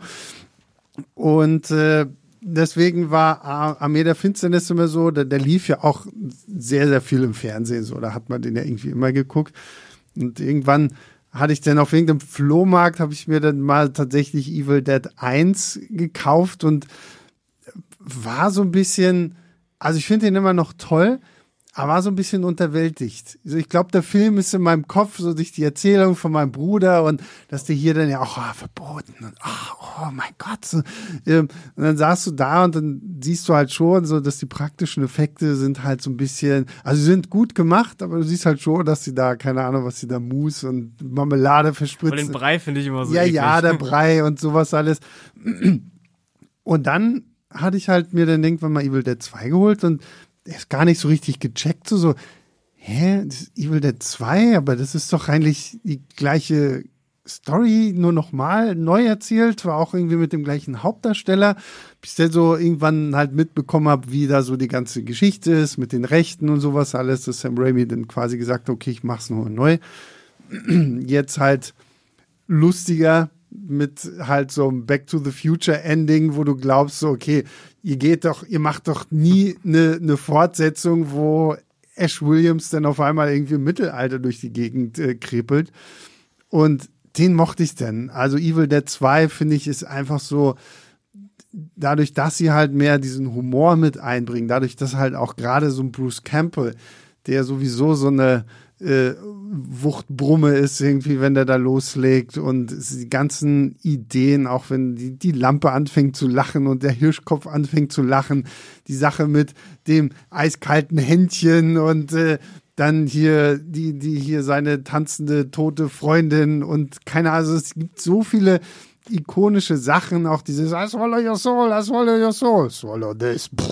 Und ähm, weiß ich, ich kann den so gerne gucken und das Lustige finde ich bei dem Film ist immer, ich weiß, wir haben ein Beispiel, ähm, ich zeige den ja dann auch gerne Leuten, die den noch irgendwie nicht kennen. Und wir hatten einmal, hat wirklich, ich glaube, ich war auch so im Halloween rum, hatten wir so einen Filmabend bei Eve und ein Kumpel von Eve war halt mit dabei der Evil Dead 2 auch noch nicht kannte. Wir so, ah, den musst du unbedingt. Der überhaupt Evil Dead nicht kannte. Ja, und ah, den musst du gucken, der ist total super. Und Evil Dead 2 fängt ja auch so ein bisschen so, wenn du den heute guckst, musst du schon so ein bisschen die Geduld ja auch mitbringen. So. Und du merkst es, weil er saß, glaube ich, auch so, so von uns eingekesselt, so in der Mitte und jeder dann immer so ein bisschen so, ne, weil du merkst es schon so, ah, gehst auf den Stuhl und so, boah, ist, Jungs, ist das jetzt schon der Film so? Was, was ist denn hier so toll? So, und irgendwann kam so dieser, dieser Punkt, wo er dann halt drin war, weil dann wurde es ein bisschen goriger und dann wurde es ein bisschen witziger und ist einfach so, so als Horror Komödie mit sehr vielen praktischen, gorigen Effekten finde ich, mag ich den einfach total gerne. Und äh, jetzt habe ich ihn ja sogar signiert von Sam Raimi höchstpersönlich äh, zu Hause stehen. Das macht äh, die DVD noch gleich ein bisschen Besonderes. Äh, äh, toller Film. Also kann ich wirklich nur empfehlen. Äh, macht Spaß. Und die ganze Reihe ist ja, finde ich, was auch das äh, Remake und die Fortsetzung jetzt, die ja dieses Jahr rauskam mit Evil Dead Rise, so, finde ich so. Die Serie. Die Serie also das ist so, so ein Franchise, wo ich denke, okay, ich kann mit allen Filmen was anfangen. Meisterwerk. Also ich sag's, ich probiere es nicht zu häufig zu benutzen, ich probiere nicht zu inflationär damit umzugehen. Äh, Evil Dead ist eins der best, eine der besten Fortsetzungen aller Zeiten. Ist einer der verrücktesten Filme aller Zeiten. Äh, es ist ein Film, den ich so häufig gesehen habe und ihn noch so so, so, so viel häufiger noch sehen werde. Äh, diesen Monat habe ich ihn noch nicht geguckt, das heißt, die Zeit äh, wird eng, aber dieses Wochenende ist es auch wieder soweit für Dead by Dawn, Dead by Dawn. es ist es ist absoluter Wahnsinn. Der Film ist genau das, es ist der Wahnsinn. Und wenn man überlegt, dass ich glaube, so zu 65 Prozent des Films ist es Bruce Campbell alleine. Und sein physisches Schauspiel ist der absolute Bringer, wenn er sich durch die Küche schmeißt, wenn er sich dir die, äh, äh, die Teller auf dem Kopf zerschlägt und so weiter und so fort. Das ist unglaublich geil. Ich liebe wirklich alles daran. Und trotzdem leugnen sie es auch den ersten Teil nicht, weil der erste, das, der erste war zufällig lustig. Und beim zweiten dachten sie, wir sind jetzt aber lustig. Aber es ist immer noch schön blutig. Und es, es hat eine Ikone erschaffen in der Horrorgeschichte, eine Heldenikone, mit einer Kettensäge als Hand. Und ja, Sam Raimi hat es mir auch unter ja, Sam, Sam Raimi hat es mir auch unterschrieben und, und seitdem bin ich äh, im Himmel. Ich habe sogar diese Collectors Edition zu Hause. Ich, ich, ich liebe alles daran. Evil Dead 2, auf den lasse ich nichts kommen. Und du grinst schon so fies, Hardy, wenn du jetzt sagst, ich finde den Kacke. Nein, nein, nein. So. Ich grinse, weil Überall ist es äh, total besonders, wenn man sagt, Sam Raimi hat meine Brüder unterschrieben, außer in dieser Dreierkonstellation, ja. weil wir es alle haben. Ja, wir waren ja alle drei hier. Ja. So. Nee, das ist auch, das steht ganz oben in meinem Regal, die ja. Box, das ist richtig toll. Er ist absoluter Partyfilm. Ja. Die Geschichte von euch finde ich geil, weil ich habe meinem Bruder versucht die ganze Zeit, ich versuche immer so 80er Horrorfilme yeah. äh, nahezubringen. Dann habe ich ihm auch Evil Dead 2 von, aber habe halt gefordert, dass er Evil Dead 1 vorher guckt. Mhm. Den fand er okay. Und dann hat er einfach Evil Dead 2 abgebrochen, weil man, das ist ja der gleiche Film. ja, ja. ähm, ja, aber es ist auch, als ich den das erste Mal gesehen habe, spätestens, wenn da das Blut aus der Wand schießt. Das war die Szene, wo unser Kumpel am Start war. Ja. Genau das war nicht nur das, sondern dass dann, das ist so ein kleiner Gag, das ist wirklich so eine Blink and You Miss It Sequenz, fällt mir jetzt mal auf, dass seine abgehackte Hand ihm kurz den Mittelfinger zeigt. Mhm. Das ist so toll. Ja, der macht so viel Spaß, der ist so kreativ, wie du halt sagst, der Wahnsinn. Man kann gar nicht fassen, was man da teilweise sieht, weil es einfach auch nicht aufhört. Ja, es gibt so viele kleine Ideen in diesem Film. Und ich mag es ja ganz gerne, wenn es Sachen in einem Film gibt, die der Film eigentlich nicht braucht, aber sie ihn nur so viel besser machen würde. Und Evil Dead 95 Prozent der Sachen, die passieren, braucht der Film nicht. Aber diese 95 Prozent sorgen dafür, dass, dass man einfach ein Powerhouse an Wahnsinn hat, das in einen Film geschüttet wurde. Und ich bin so dankbar dafür, erstens, dass er hier repräsentiert ist. Ich bin so dankbar, dass ihr ihn auch so liebt, weil nichts als Liebe für den Film. Und äh, jetzt darf ich Marco erneut adressieren. Ich habe ihm diesen Film auf Blu-ray vor zwei Jahren geschenkt. Er hat ihn bis heute noch nicht geguckt. Schande, Shame, Shame. Und dabei mag er Army of Darkness. So, und also für mich ist auch Evil Dead 2 so dieses perfekte Mittelstück. Weil Evil Dead 1 soll ja ernst sein. Ich meine, er ist ein bisschen holprig. Ich finde schon ein bisschen Schwarzkomödie, aber halt Ja. nicht zum Vergleich zu. Ja, ja. Also Schwarzkomödie sind ja alles. Ja, sogar das Hardcore-Remake. Ja. aber der soll schon sehr haudruff sein. Army of Darkness soll eine reine Farce sein und ich finde Evil Dead 2 gelingt da dieser super Spagat. Also das, man, man, man merkt richtig, dass es wie eine Waage ist. Evil Dead 2 ist eine Waage und auf der linken Seite steht jetzt Evil Dead 1, auf der rechten Seite äh, steht Army of Darkness.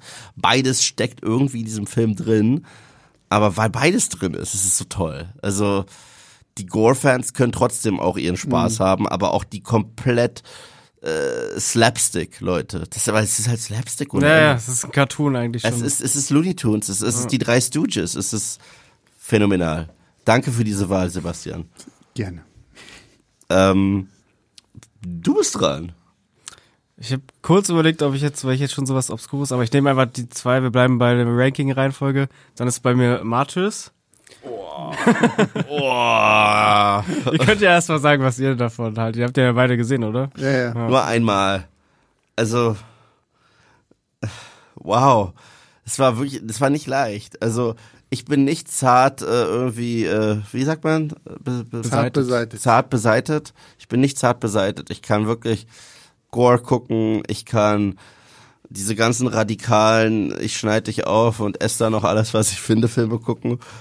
Martyrs war einer der unangenehmsten Filme, die ich je in meinem ganzen Leben gesehen habe. Weil das, das war ja nicht nur der Content und die grafische Gewalt, das war auch dieser psychologische Terror. Das ist eigentlich, der, wenn ich den Film beschreiben würde, als Genre Terror. Ja. Ja, der ist, der ist heftig. Vor allen Dingen, so wie er anfängt, denkst du noch so, äh, okay, warum regen sich irgendwie alle über diesen Film auf? Und je weiter er sich entwickelt, desto mehr nimmt er irgendwie Abstand von dem, wie er angefangen hat. So, und dann hast du diese ja fast schon religiös-philosophische Note, die dann irgendwann ja gerade im Finale dann auch noch mehr so zum Tragen kommt und ich fand den, ich fand den sehr, sehr verstörend. Das ist so die Art von Film, wo ich sage, okay, äh, einmal geguckt und nie wieder, aber nicht, weil ich ihn scheiße fand. Ich fand ihn wahnsinnig faszinierend. Ich glaube, ich könnte ihn nur nicht noch ein, ein zweites Mal irgendwie Ertragen. Äh, ertragen, weil er halt auch so extrem explizit einfach ist und du ja wirklich, also es geht dann halt um diese junge Frau, die da in so einem Keller ja wirklich ausgehungert wird, irgendwie am lebendigen Leibe äh, gehäutet wird und brutal verprügelt wird und so. Und du weißt halt nicht, warum, was irgendwie so absurd klingt, das zu sagen, so, ne? Ähm, Aber normalerweise, wenn du irgendwie so ein, so ein Killer, so ein Kidnapper hast oder so, dann gibt dir der Film irgendwas mit an die Hand. Warum denkt er jetzt so? Also, wenn wir jetzt hier so Buffalo Bill hatten mit äh, Schweigen der Lämmer oder sowas, dann, dann wissen wir zumindest als Zuschauer, was, was treibt ihn jetzt an. Und bei Martyrs fand ich es halt super creepy, dass ich nie so richtig wusste, so, fuck, wo, wo geht das jetzt hin? Ist das jetzt wirklich einfach nur Torture-Porn nochmal höher gedacht oder kommt da noch irgendwie was? Und dann hast du halt dieses Finale, wo das dann alles irgendwie so ein bisschen aufgebaut, wo der Titel des Films ja dann für dich auch mehr Sinn macht, so, ne? Ähm, schon, schon sehr, sehr heftiger Film. Muss man echt einen starken Magen für haben, finde ich. Und also, wenn man ihn, ich muss jetzt tatsächlich sagen, wenn man ihn nicht gesehen hat, ähm, ich finde, man sollte sich da mal rantrauen. So, es ist schon ein krasser Film. Ich meine, das ist ja auch ein französischer Film. Die Franzosen hatten ja gerade so Anfang der 2000er, glaube ich, so, das war ja so deren große Horror-Ära French Extremists. ja, ja, genau so mit, äh, keine Ahnung, wie hieß sie, High, High Tension, Tension. und äh, Frontiers. Inside. Frontiers Inside. und sowas. Als, Genau. Also da war, und da gehört ja Martyrs dann auch noch so mit rein, so ist schon heftig, aber ist echt nicht für jeden und ähm, danach brauchst du erstmal eine, eine, eine, eine Binge-Runde Teletubbies oder irgendwie so oder Glücksbärchis oder irgendwie so. Ich Kann will, ich will ihn nie wieder gucken. Also ich will ihn wirklich nie wieder gucken. Äh, und, und dabei hasse ich den Film nicht. Also das hat er sehr gut gesagt. Ey, ey, Es ist wirklich ein Film. Ähm, weißt du, wir äh, viele reden über dieses ganze, äh, wenn ich wenn ich Terrifier gucke, kotze ich. Ja, aber das ist immer noch so künstlich. Weißt, du, es ist so ein Cloud und wir wissen, das ist halt wie so ein Überbleibsel der 70er, 80er Slasher, nur die Brutalität ist halt noch drüber und wir gucken, wie weit wir gehen können.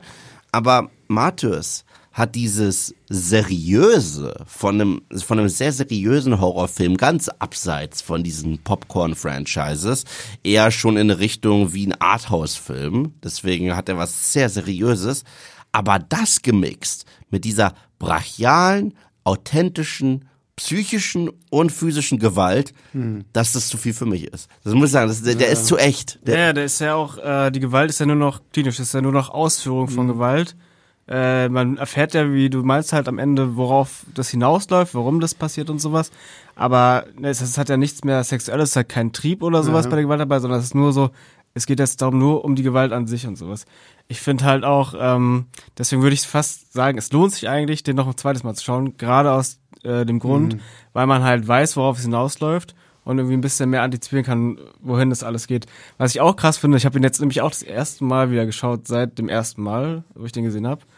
Und ähm, alle reden ja eigentlich nur über diese Sache ab da, wo sie im Keller eingesperrt ist. ich finde den Anfang auch schon heftig. Äh, das ist ja erst nach Der Stunde Nach der oder Hälfte so, ne? des Films. Ja, ja, ja. So, vielleicht kann man ja auch noch kurz sagen, es geht ja um ein, wir sehen am Anfang ein Mädchen, was äh, auch in so einer Kammer ist und gefoltert wird und sie kann dann fliehen und wird dann äh, in ihrer Kindheit bis in ihr Erwachsenenalter von so einem Dämon verfolgt, den sie sieht, der sie halt äh, immer angreifen will und sowas und sie will deswegen, ähm, um den auch loszuwerden, ihre Peiniger von damals wiederfinden und killen und macht sie dann auch und dann geht es halt ganz los, dass ähm, ihre Freundin dann irgendwie über Umwege auch äh, ein Opfer wird von dieser, von diesen Leuten. Ähm, Hast du eigentlich das Remake mal? Es gab doch ein Nee. US-Remake, so, Ja, ja. ne? Das, ähm, ja. nee, das habe ich. ist wahrscheinlich Das auch besser nicht, so. Das ist, ja. Ähm, es ist auch, es ist einer meiner Lieblingsfilme, aber nicht mein Lieblingshorrorfilm, aber ich würde trotzdem sagen, es ist für mich so mit der ultimative Horrorfilm. Weil äh, ich glaube, alle, die Horrorfilme so gerne gucken wie wir, kriegen ja auch aus der Familie manchmal diese Frage, warum tust du das eigentlich an? Warum guckst du dir solche schlimmen Sachen an? Oder man erzählt André, was man am Wochenende gesehen hat, dann kriegt man diese Frage auch gestellt. Warum macht man das? Ich, also das ist doch total doof. Und ich finde, in dem Film geht es im Endeffekt genau darum. Gibt es irgendwie einen Sinn in diesem ganzen Leid und sowas? Ich weiß jetzt nicht, wie viel man spoilern darf, aber das ist ja, worauf der Film am Ende hinausläuft, auf diese Frage. Und äh, die wird ja auch nie komplett aufgelöst und es äh, ist ja dann so im eigenen Ermessen auch, was man daraus zieht. Ähm, aber es ist auf jeden Fall auch äh, purer, pures Terrorkino. Das ist aber auch mit äh, meine Lieblingsnische vom Horrorfilm, weil es halt so, ich finde Horror ist halt so geil, weil es in diese Extremen gehen kann, wo kein anderes Genre so hingehen kann. Und das ist halt die extremste Form dann davon. Hm. Ja, das ist, finde ich, auch so die, die körperlichste Form von Film gucken, so, ne? Einfach weil es so viel mehr in dir auslöst, so du fängst an zu schwitzen, deine Hände werden kalt, so dein Herz rast, dein Puls geht hoch und hoch, so, das ist ja, du bist angespannt oder irgendwie hast Gänsehaut, so, das hast du, klar hast du das, so Gänsehaut und so diese emotionalen Sachen auch, aber Horror, so, wenn er wirklich richtig gut gemacht ist, äh, fühlt sich ja echt an, so als wenn du danach erstmal, okay, und jetzt einen kleinen Saunagang, um wieder ein bisschen runterzukommen. Ne? Ja, ich muss auch wieder sagen, also der ist ja, der ist schon sehr grafisch, aber auch eigentlich gar nicht mal so übermäßig. Ich finde auch die letzte Gewaltspitze, die er hat, das ist das einzige Mal im Film, wo man auch sieht, wie es gemacht ist, finde ich. Was ich dann nie grafisch so schockierend fand, eher das drumherum. Aber nee, ich fand es auch schon so dieses, du hast ja dann gerade zum Ende, wenn sie da in diesem klinisch sterilen Stahlkeller da irgendwie da drin hockt an dieser Kette und dann kommt immer dieser Typ da an, der so halt wie so ein Hausmeister irgendwie kommt, ne? So, ich muss Ja. jetzt diesen Job machen und die Kleine da halt irgendwie halb bewusstlos äh, prügeln. So, das war schon, das war schon zu viel irgendwie so, wo ich echt dachte so, boah, und, und die Kamera bleibt ja auch irgendwie immer so an ihr dran und der Typ sagt kein Wort, so, das ist das, was ich meinte, so, sonst hast du so, so einen Killer, Kidnapper, der redet mit denen, gibt ihnen Aufgaben oder so, so, und hier hast du das Gefühl, die ist von Robotern gefangen genommen worden und ähm, weiß halt nicht, wie du das irgendwie besser einordnen kannst. So, Ja, der Film nimmt dich ja selber mit auf diese Reise, dass du halt Ja, ja. irgendwie so geschunden wirst, bis du am Ende dann das Licht erblicken kannst. Irgendwie.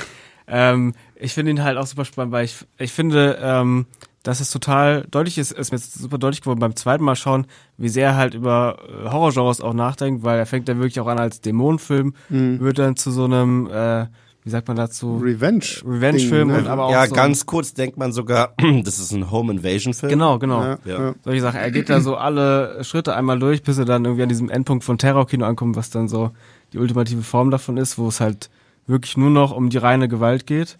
Ähm, und aber ich habe das nur gesagt vorher ähm, mit dem Grafischen, weil wenn man den Film nicht denkt, so wie die Reaktionen immer sind, denkt man halt, ja, ist sowas wie bei Terrifier, irgendwelche offenen Körper und Blut ganz viel und sowas.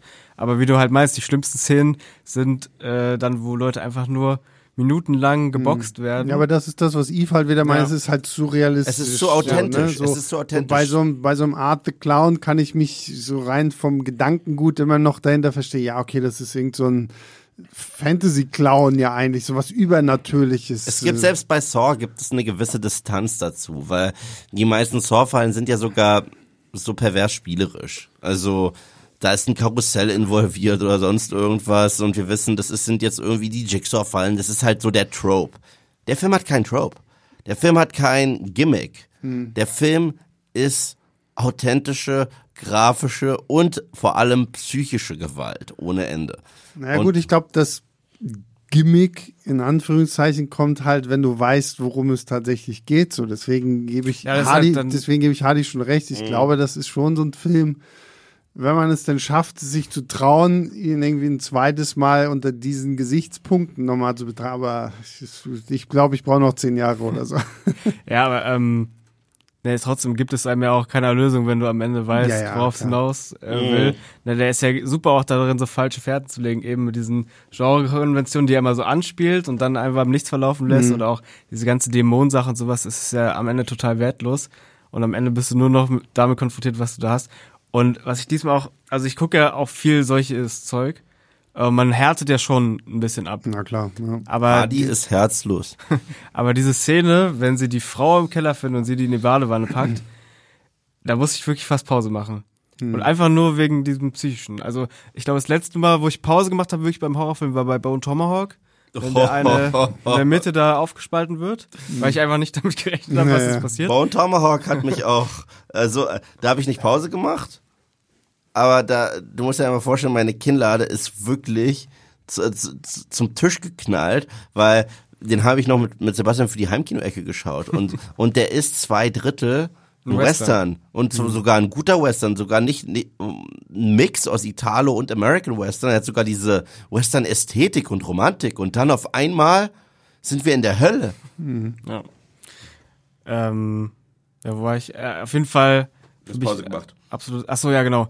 Ähm, und hier äh, wollte ich Pause. Ich habe es dann nicht gemacht, aber ich wollte Pause machen, weil ich es einfach nicht mehr ausgehalten habe. ab, Das ist so, wirklich krass, ja. Also wirklich äh, Horrormeisterwerk für mich.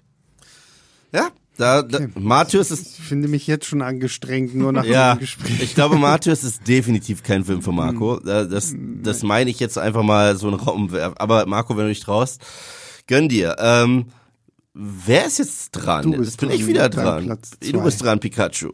So, äh, nee, ich bin jetzt dran mit meinem Platz zwei. Weil Ja, mein Platz, gesagt. Na gut, ich habe drei verstanden. Ähm, ja, mein Platz zwei ist eventuell der gruseligste Film, den ich je in meinem Leben gesehen habe, ähm, an den ich mich auch nicht mehr ra- rangetraut habe seitdem. 2018, wenn ich mich nicht irre, kam er in die Kinos. Hereditary von Ari Aster. Meine Fresse. Also Sebastian hat den Film ja schon gehypt im Voraus, muss ich sagen. Er meinte, ich habe so einen geilen Horrorfilm gesehen und äh, Sebastian und ich, das wissen wenige, wir haben nicht über Star Wars gebondet oder irgendwie wir haben eigentlich angefangen, so richtig zu bonden über Horror. So, ich, äh, weil ein, die ersten zwei Filme, die ich ihm mitgegeben habe, war einmal Trick or Treat und dann habe ich ihm Sinister empfohlen. Und der hat er sich mitten in der Nacht angeguckt und mir geschrieben und meinte, boah, Alter. ähm, Hereditary hat alle Knöpfe bei mir gedrückt, die man drücken kann. Weil die erste Hälfte ist ein Charakterdrama und zwar ein fürchterliches. Du hast da diese Familie. Tony Collette ist Oscar-würdig. Also ich fand's krass, dass da nicht mal eine Nominierung drin war, was halt immer dafür steht, dass das Genre halt so krass gesnappt wird. Aber sie war ja, und äh, Gabriel Byrne hatte ich auch schon lange nicht mehr gesehen. Mhm. Sie geht gerade durch ein Trauma, Neues kommt dazu. Äh, und man leidet mit dieser Familie und so im Hintergrund, hier und da sind so kleine Sachen, die schon mal das Creepyste ist, was du je gesehen hast. aber, aber das kannst du an drei Fingern abzählen, die Szenen, so die in der ersten Hälfte creepy sind. Aber wenn sie da sind, ist es das Creepyste, was ich je gesehen habe und ein paar davon haben sich in meinen Schädel eingebrannt.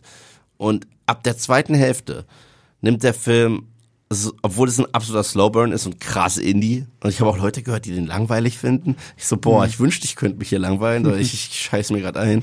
Ähm, ab der zweiten Hälfte dreht er so auf und hat ähm, etwas, was ich total liebe, weil ich glaube, wir alle drei können nicht mehr mit Jumpscares. Oder wenn Jumpscare, muss es ein wirklich guter Jumpscare sein. Ähm, er hat eine totale, eine Bildeinstellung und da ist was im Bild. Und das siehst du nicht sofort und die Kamera hält einfach, sag ich mal, lang genug drauf, bis du siehst. Und wenn du es siehst, willst du dir einscheißen? Es, es, ihr wisst ganz genau, welche Szene ich meine. Und ja, das ist ein Film, der mich wirklich dazu gebracht hat. Als ich nach Hause gefahren bin, saß ich im Auto und habe immer wieder ein Rückspiegel geguckt. Die ganze Zeit. Ich so, achte auf die Straße. Ich muss in den Rückspiegel gucken. Ich bin nach Hause gefahren, es war dunkel. Ich so, du bist ein erwachsener Mann ja, okay, ich mach das Licht an. Also es war wirklich grausam und äh, Respekt. Irgendwann will ich mich auch wieder rantrauen. Sebastian hat für mich immer noch die krassesten Hoden, Hoden aus Stahl, weil er den dreimal im Kino geguckt hat. Also Respekt dafür.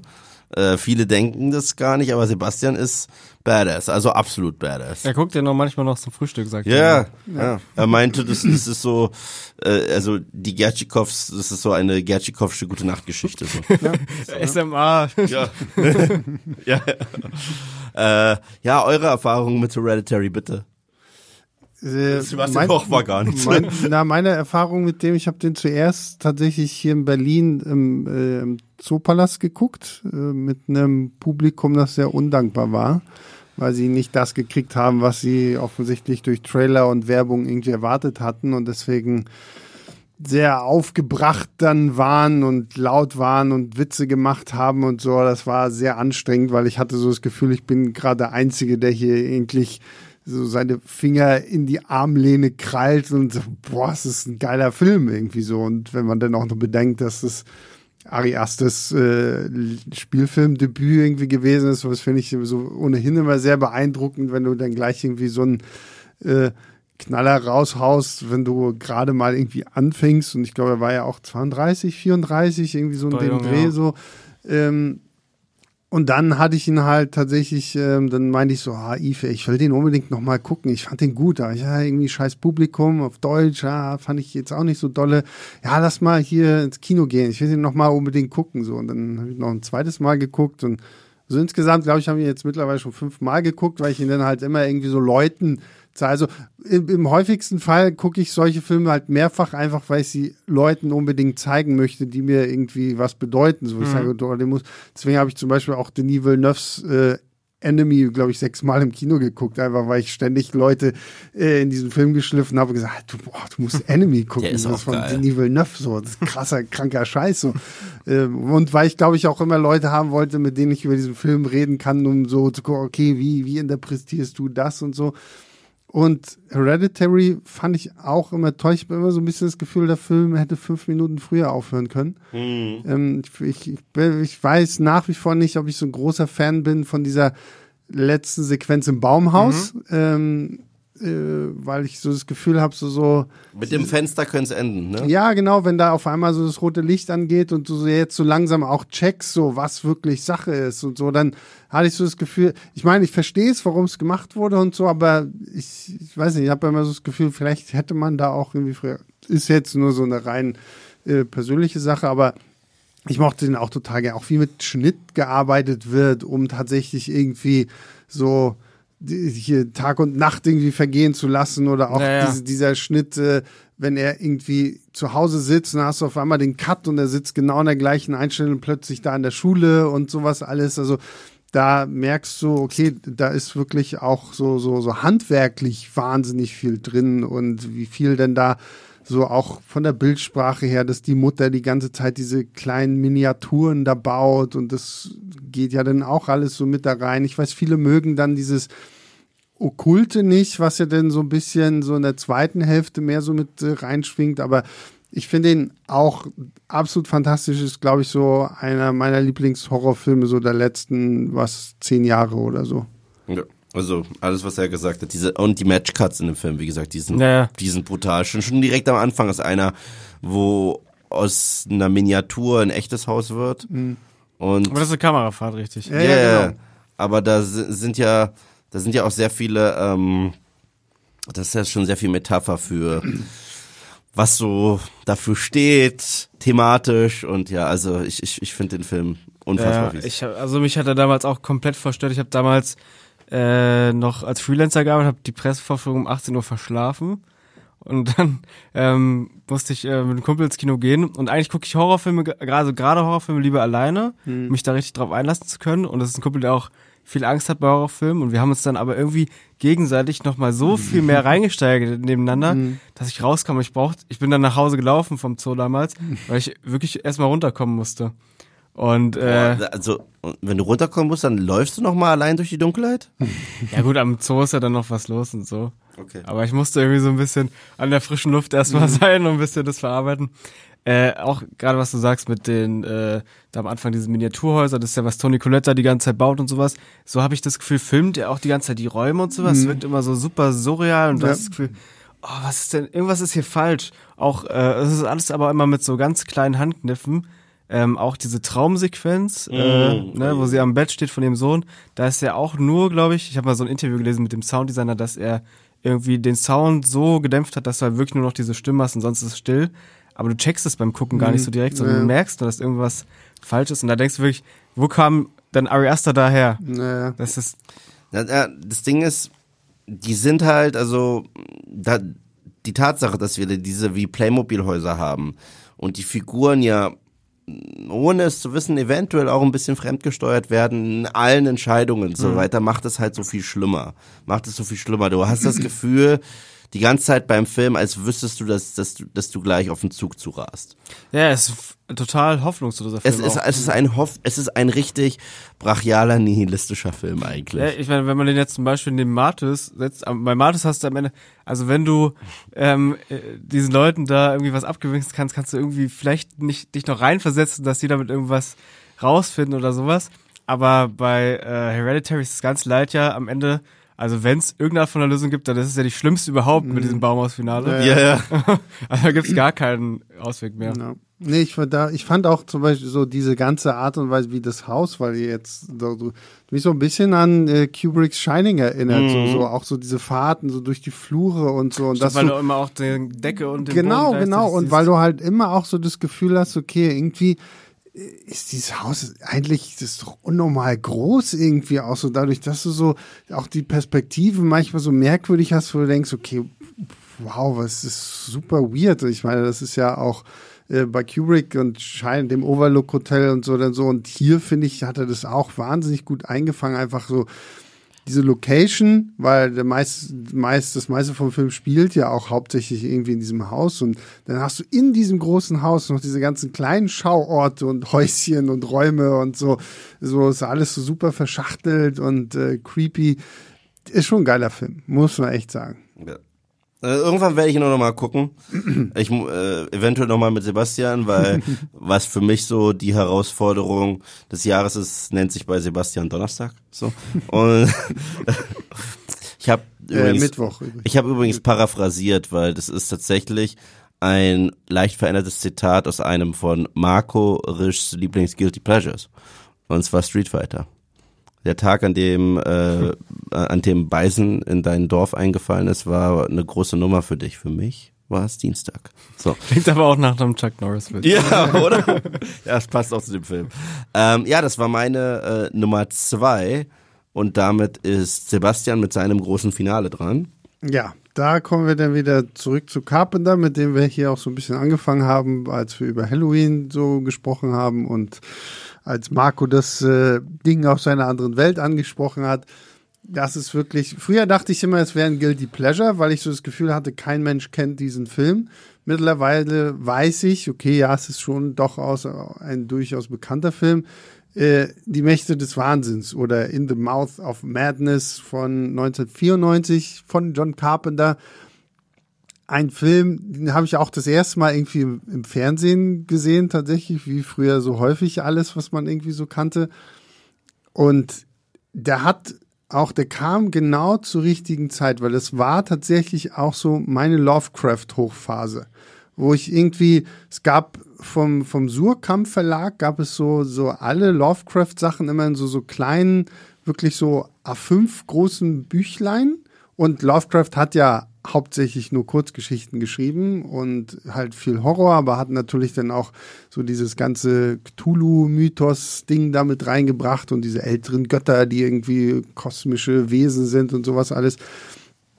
Und das fand ich halt immer super spannend und irgendwann sehe ich dann halt die Mächte des Wahnsinns, wo ja auch so ein bisschen Stephen King noch mit reinkommt, der ja auch irgendwie genauso mein Ding damals war und du hast dann halt auch noch diese Geschichte von John Trent, der so ein Versicherungsdetektiv ist, der im Auftrag von so einem Verlagshaus den äh, Bestseller-Horrorautoren Sutter Kane finden muss, weil Kane ist dem Verlag halt sein nächstes Buch schuldig und äh, das ist irgendwie alles noch nicht rausgekommen. Gleichzeitig häufen sich irgendwie die Vorfälle von Leuten, die seine Bücher lesen, die auf einmal wahnsinnig werden, weil sie irgendwie auch davon ausgehen, ja, was er da schreibt, das ist halt alles wirklich passiert und äh, Trent gespielt, großartig von Sam Neill, fängt dann halt an, erstmal auch die Bücher zu lesen. Und ich finde, das mag ich halt auch so in diesem Film. Ist halt wirklich auch so eine Detektivstory erstmal so. Okay, ich lese mich erstmal ein in diesen Autoren, um herauszufinden, okay, kann ich da irgendwie was finden? Weil man sagt ja immer, irgendwas autobiografisches ist von dem Autoren immer in seinen Büchern. Das ist ja gerade bei Stephen King, mhm.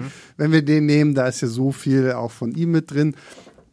Und ähm, dann halt so dieses, okay, wo ist er? Welche Hinweise gibt es in den Büchern? Welche Hinweise geben vielleicht auch irgendwie die, die, die, ähm, die, die Designs auf dem Cover? Und dann kommen sie in dieses kleine verschlafene Städtchen Hobbs End und das super creepy. Da kommt dann auch mehr so dieser ganze Lovecraft-Aspekt mit rein also hast halt auch irgendwie so viel, was ist denn Road Movie, hat dann noch diese Mitarbeiterin vom, vom Verlag, die ihn begleitet und so ein bisschen auch so dieses Will they, won't they und so. Das hat dann wieder mein Akte X-Herz irgendwie angesprochen, weil du so, so, ein, so ein Duo da hattest und Jürgen Prochnow dann als Sutter Kane und dieses ganze große Finale in dieser schwarzen Kirche und so, das, da kommt dann auch wieder so ein bisschen mehr so der Carpenter mit seinen praktischen Effekten und sowas alles durch. Und dann halt, also ich meine, wir wollen nicht spoilern, aber dann halt wirklich das Ende, Ende von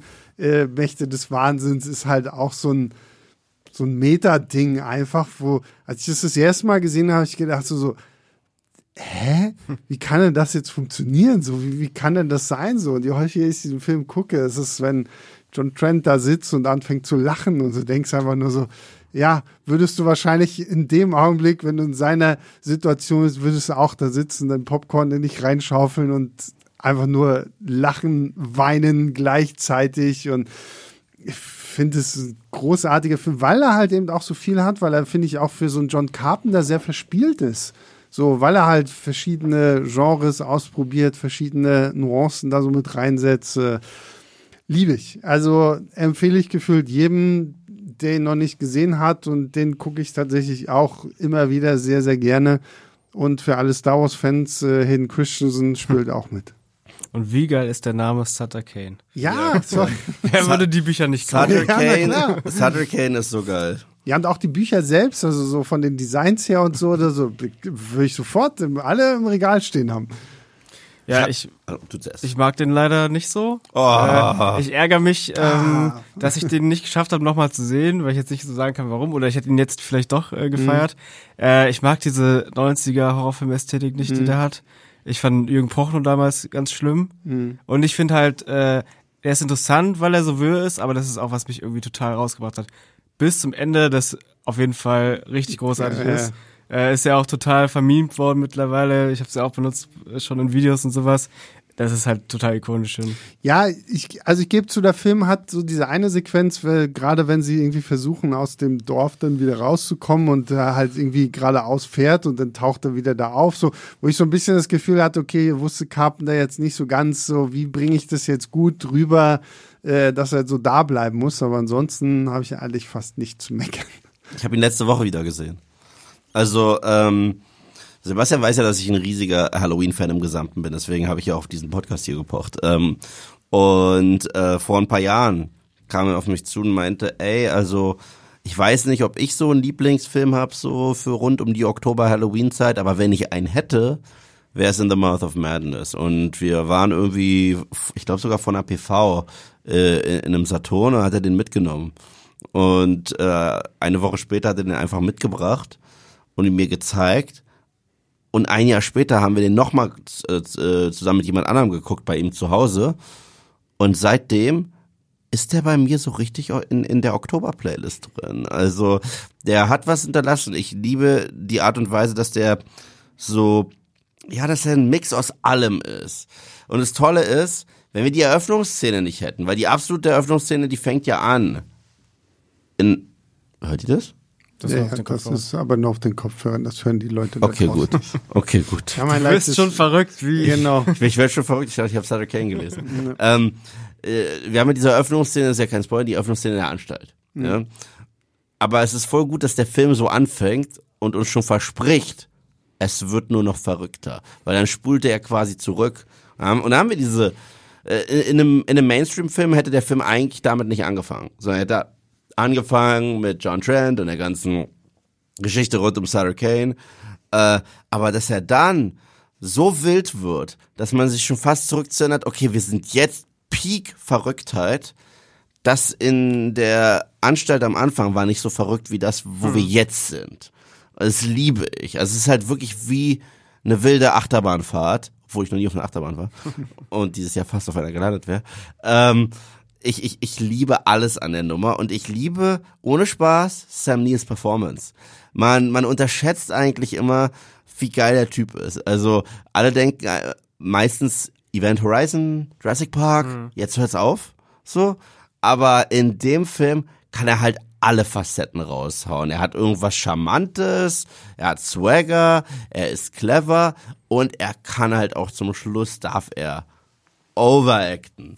Und äh, ich, ich, ich liebe den Film. Ich wür- würde mich nicht wundern, Hardy, wenn du den nochmal guckst, dass du sagst, du findest den jetzt doch geil. Weil mich überrascht ist, dass du sagst, dass der so eine 90s-Ästhetik hat. Weil für mich, da, obwohl es ein 90er-Film ist, hat der für mich eher eine 80er-Ästhetik, finde ich. Ja, wie gesagt, ich muss ihn auch nochmal schauen, das ist schon. Ja, also- lange her.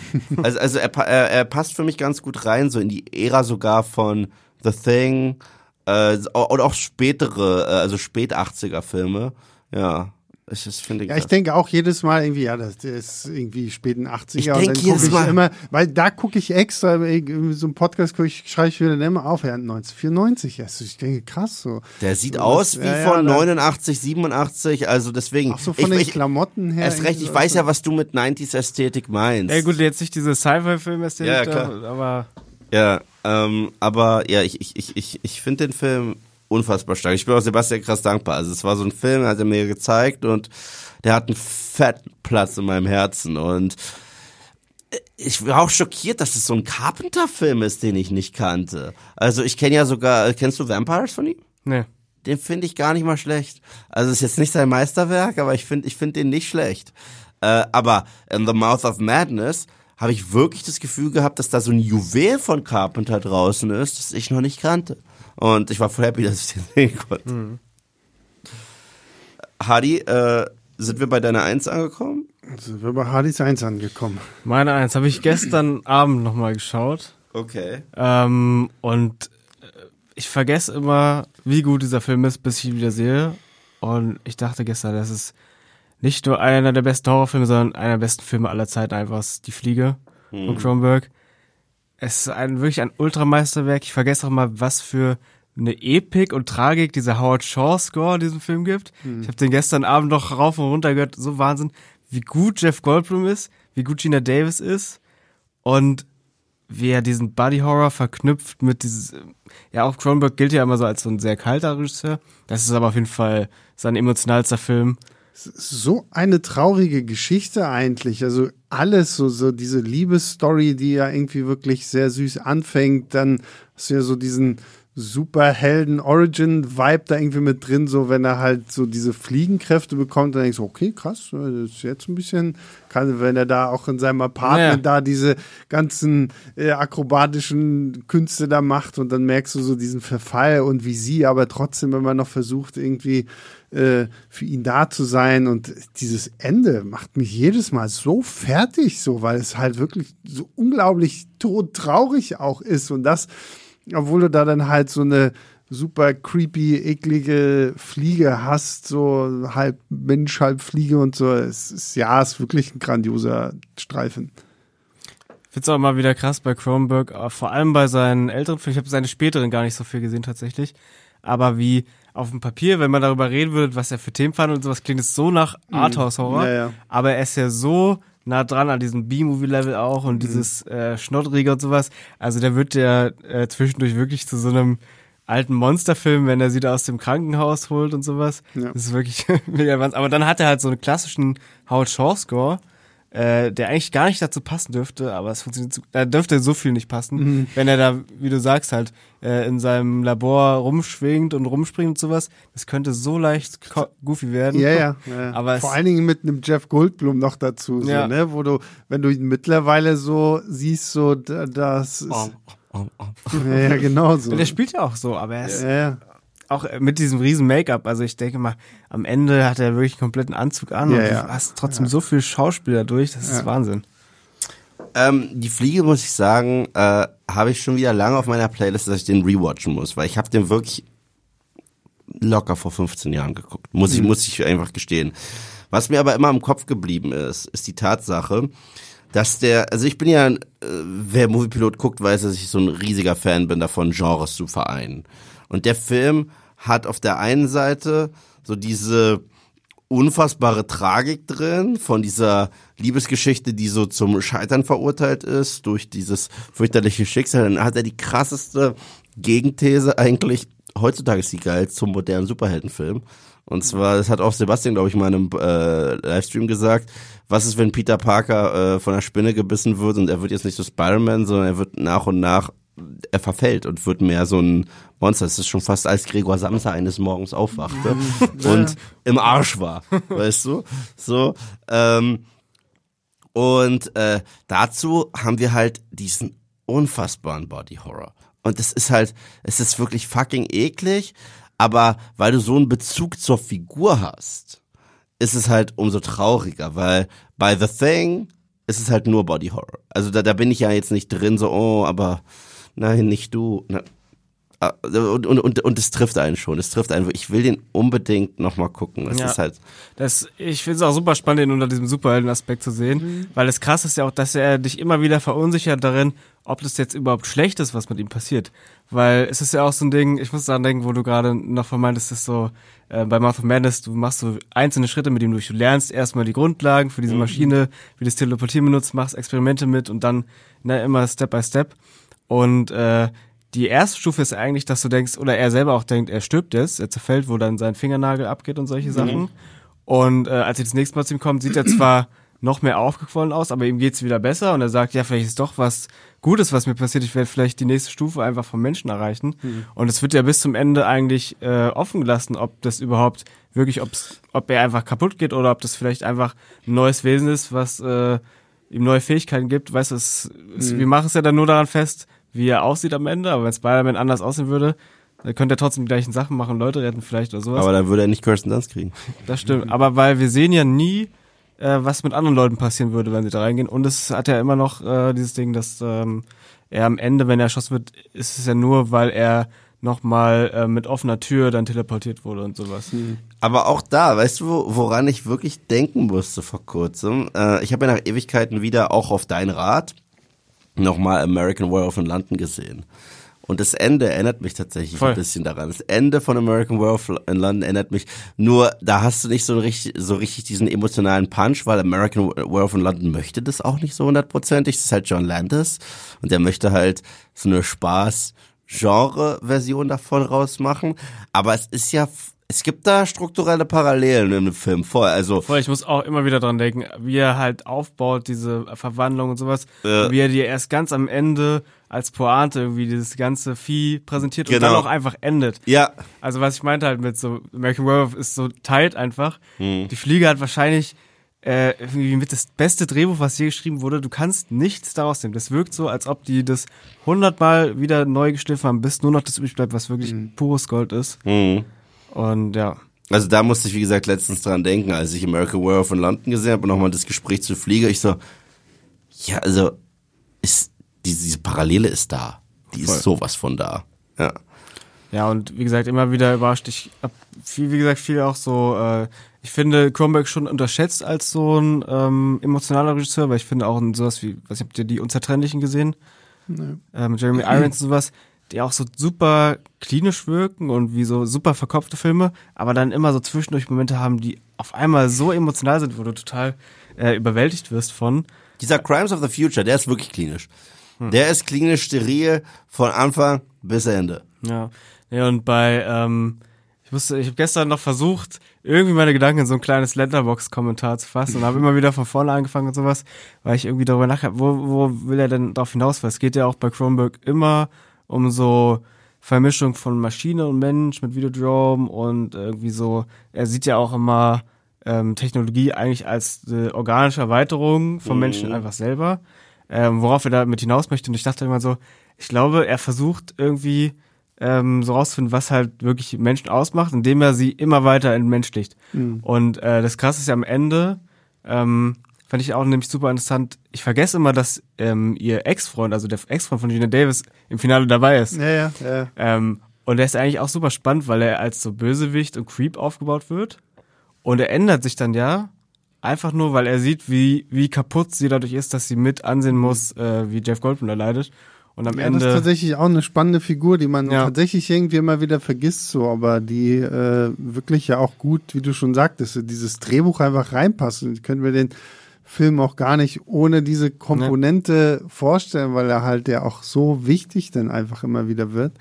Genau, und am Ende ist halt irgendwie, du weißt gar nicht mehr, ob das jetzt, wie viel Prozent davon ist noch äh, Seth Brundle, aber irgendwas, irgendwas ist noch da und das ist irgendwie das Einzige, was noch da ist. Ob, ob das jetzt unter Kronberger sieht es dann wahrscheinlich einfach als chemische Reaktion oder sowas, aber äh, die Empathie ist irgendwie immer noch da und das ist so der Schlusspunkt des Films, Ja. das ist immer so, ja, Wahnsinn. Ja, ich glaube, dann kommen wir zu meinem Finale. Und das dürfte niemand mehr überraschen, das ist Stanley Kubrick's The Shining. Also, boah, äh, ein Film, der eine derartige Massenhysterie losgelöst hat in der echten Welt, wie Sutter Kane in deiner Nummer eins in der fiktiven Welt. Und zwar, dass es sogar Dokumentation darüber gibt, wie Leute teilweise alles, aber wirklich alles da rein interpretiert haben in diesem Film, inklusive dass Kubrick mit dem Film zugibt, die Mondlandung gefaked zu haben. Es ist Wahnsinn. Wie, äh, wie Room, ähm, wie heißt die? Äh, 237. 237, das ist die, das ist die, die Doku. Ja, macht sehr viel Spaß, die Doku. Ja, die, ma- die ja, Doku ja. macht Spaß, du kannst sie halt nicht zu ernst nehmen, aber, aber allein, was der Film aus Leuten gemacht hat, finde ich super. Ähm, ich kenne keinen Film wie The Shining. Ich meine, ja, er- der kam halt auch in den 80ern raus, was spannend ist, weil der wirkt eher wie ein Film aus den 70ern, Ja, späten voll. 60ern. Er wirkt auch so ein bisschen wie Rosemary's Baby, so von, vom Pacing her und so weiter. Äh, aber ich kenne keinen Film, der dieses Fiebertraumgefühl einfach konstant durchzieht. Also, das ist der Inbegriff von Horror Slowburn, aber diese Atmosphäre, die du da hast, die schon mit diesem, mit dieser legendären Vater zum äh, Overlook Hotel, die ja nochmal gespiegelt wurde jetzt in äh, Dr. Sleep äh, im Dunkeln, was ich übrigens sehr stark fand. Äh, Von der auch teilweise Sachen in Blade Runner sind übrigens. ja, Willie Scott hat damals äh, Kubrick angerufen, hat Sachen davon benutzt. Ja. Äh, zu einem unfassbaren Nicholson. Und ich finde, das Einzige, worüber zu wenig geredet wird, weil der Film ist geil, der Film ist atmosphärisch, er ist creepy, er hat geile Bilder, er hat dieses unfassbare Set vom Overlook Hotel, das ein Charakter ist. Worüber Leute zu wenig reden, ich finde, der Film ist auch lustig. Also ich finde, es gibt Momente, die wirklich witzig sind. So, also die paar Szenen an der Bar, ich finde, da gibt's lustige Momente. Und wenn er sagt, äh, äh, wenn, wenn er über seinen Sohn redet, weil die Frau ihm ja unterstellt, dass äh, also er hat ihn ja schon mal angegriffen anscheinend, bevor das alles passiert ist. Er sagt, I wouldn't hurt the boy. I love the little son of a bitch. So, also es gibt da so diesen gewissen Humor, wo ich mich auch frage, wie viel davon ist Nicholson? Ich meine, gleichzeitig ist es Kubrick, der war ja sehr strikt, was er so wollte. Aber ich glaube, da gab es ein paar Momente, wo Nicholson so sein Ding machen durfte. Ich meine, es gibt ja die ganzen Debatten äh, zu Departed anscheinend, dass er da einfach so eine abgehackte Hand äh, haben wollte auf dem Tisch und weil äh, er sich durchgesetzt hat gegen, gegen Scorsese, war das halt im Film. ähm, also da gibt's echt viele Momente und auch die Kinderperformance finde ich, also, ah, ich liebe diesen Film. Und dieses letzte Bild, dieses allerletzte Bild mit der Party vom Overlook Hotel, lass die Theorien beginnen, lass die Spekulationen beginnen und da gibt's halt auch keine knallharte, feste Antwort. Und das ist das, was ich so an dem Film liebe. Ich habe ihn das erste Mal dieses Jahr im, im Direct, äh, im Extended Cut gesehen. Ich wusste nicht mal, dass es das gibt. Hm.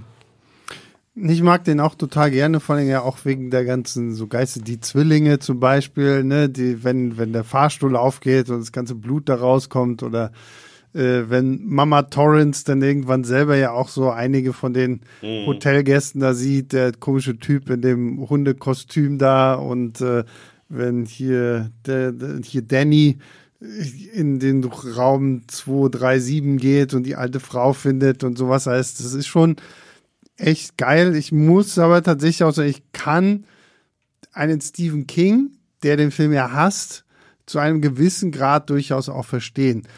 Aber was ich bei Shining geil finde, das ist eigentlich genau die Form von Buchadaption, die ich ja auch als großer Buchleser in ja auch schon so vielen Videos und Podcasts irgendwie predige, dass du halt nicht einfach den Roman eins zu eins übersetzt, sondern es halt wirklich so die Versatzstücke rausnimmst, die für dich interessant sind und dann was eigenes daraus machst. Und äh, da kann ich es bis heute nicht so ganz verstehen, warum King da nicht irgendwie mal auch so ein bisschen so von seiner Narrative dann abweicht, weil natürlich fehlt wahnsinnig viel, was er in seinem Buch drin hat. Und auch wenn ich mir sein Finale anschaue im Buch und dann sehe ich das Finale im Film so, das sind, das sind ja irgendwann sind es ja wirklich zwei andere Welten so und ähm, auch so wie wie es halt äh, bei King wirklich noch mehr dieses Hotel ja mhm. auch äh, zum Vorschein kommt, während du hier ja wirklich denkst, okay, es ist halt der Vater, der irgendwie so wird und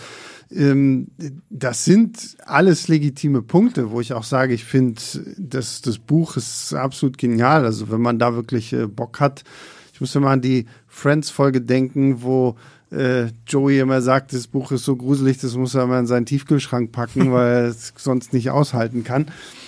Und äh, aber der ist, ist optisch toll, so dieses, was wir ja vorhin schon so ein bisschen bei äh, Ari Aster angesprochen haben, halt allein so, ist ja auch zig Dokumentationen und Abhandlungen so, wie surreal dieses äh, Overlook Hotel ja von seinem Grundriss eigentlich her ist, dass Leute da rauskommen, wo sie überhaupt nicht äh, gehen könnten. Oder auch diese Sequenz, dass ähm, wenn sie das erste Mal mit dem mit dem Koch mhm. in, in diese in diese in diese Kammer da gehen, wo die ganzen Vorräte sind, dann kommen sie, obwohl das ein Raum ist, der nur einen einzigen Ausgang hat, dann kommen sie an einer ganz anderen Stelle im Flur wieder raus so und deswegen lohnt sich dieser Film halt auch immer so dazu, dass du ihn mehrfach einfach guckst, weil dir dann so viel auffällt, wie da einfach mit, mit äh, Raumperspektiven und äh, dem ganzen Gebau äh, gearbeitet wird. Gleichzeitig auch dieser Soundtrack, der einfach so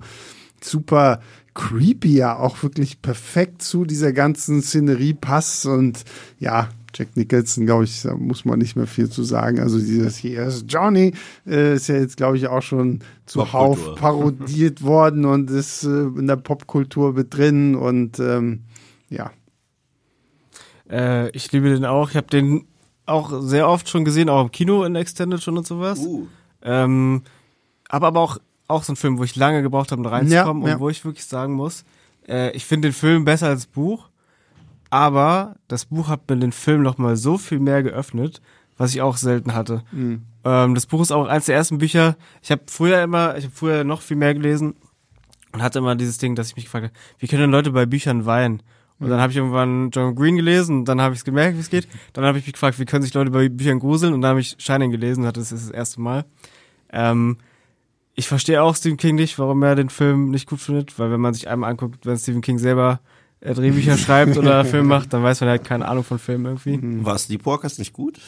Übrigens Sleepwalkers ist ja von McGarris, der auch das Shining TV Remake gemacht hat. Ja, es erklärt einiges. Ja, und den S-TV-Film glaube ich auch sogar. Ja, ja, ja. Also es fügt sich alles. Also ich, ich vertraue auch nie Stephen King Quotes äh, über irgendwelche Filme und Ach, sowas. ja, oder auch bei Büchern so. Das auch, wenn er jetzt hier bei, bei Twitter jedes Mal, "Oh, das ist die krasseste Ja. Serie oder der krasseste Film, so. Vor allem, es sind gerade in Shining so viele Sachen. Entweder kannst du die nicht verfilmen, weil die einfach nicht so wirken Mhm. Ja, würden. ja. Ähm, also ich denke da halt an, vor allem, das, ich liebe das Ende im Buch, da fahren sie ja nochmal zu dieser äh, Hütte zurück, Mhm. um noch Sachen zu holen und dann äh, gibt's so eine Szene, wo er ein letztes Mal zum Hotel zurückschaut und es wird nur gesagt, dass irgendwas, ein Schatten daraus entweicht und sowas, das ist ein total my- mythologisches Bild. Es würde halt im Film niemals rüberkommen. Mhm. Das ist ja, was so viele Stephen King-Verfilmungen nicht checken, auch bei S und sowas, das, das musste irgendwie anders lösen, Ja, dir was. Neues ausdenken, was für Film gemacht ist. Ähm, aber auch in dem Buch sind ja super viele so Action-Sachen noch mit den Heckentieren, die Ja, die da ja, jagen und sowas. ja. Also da bin ich froh, dass Kubrick das rausgeschnitten hat.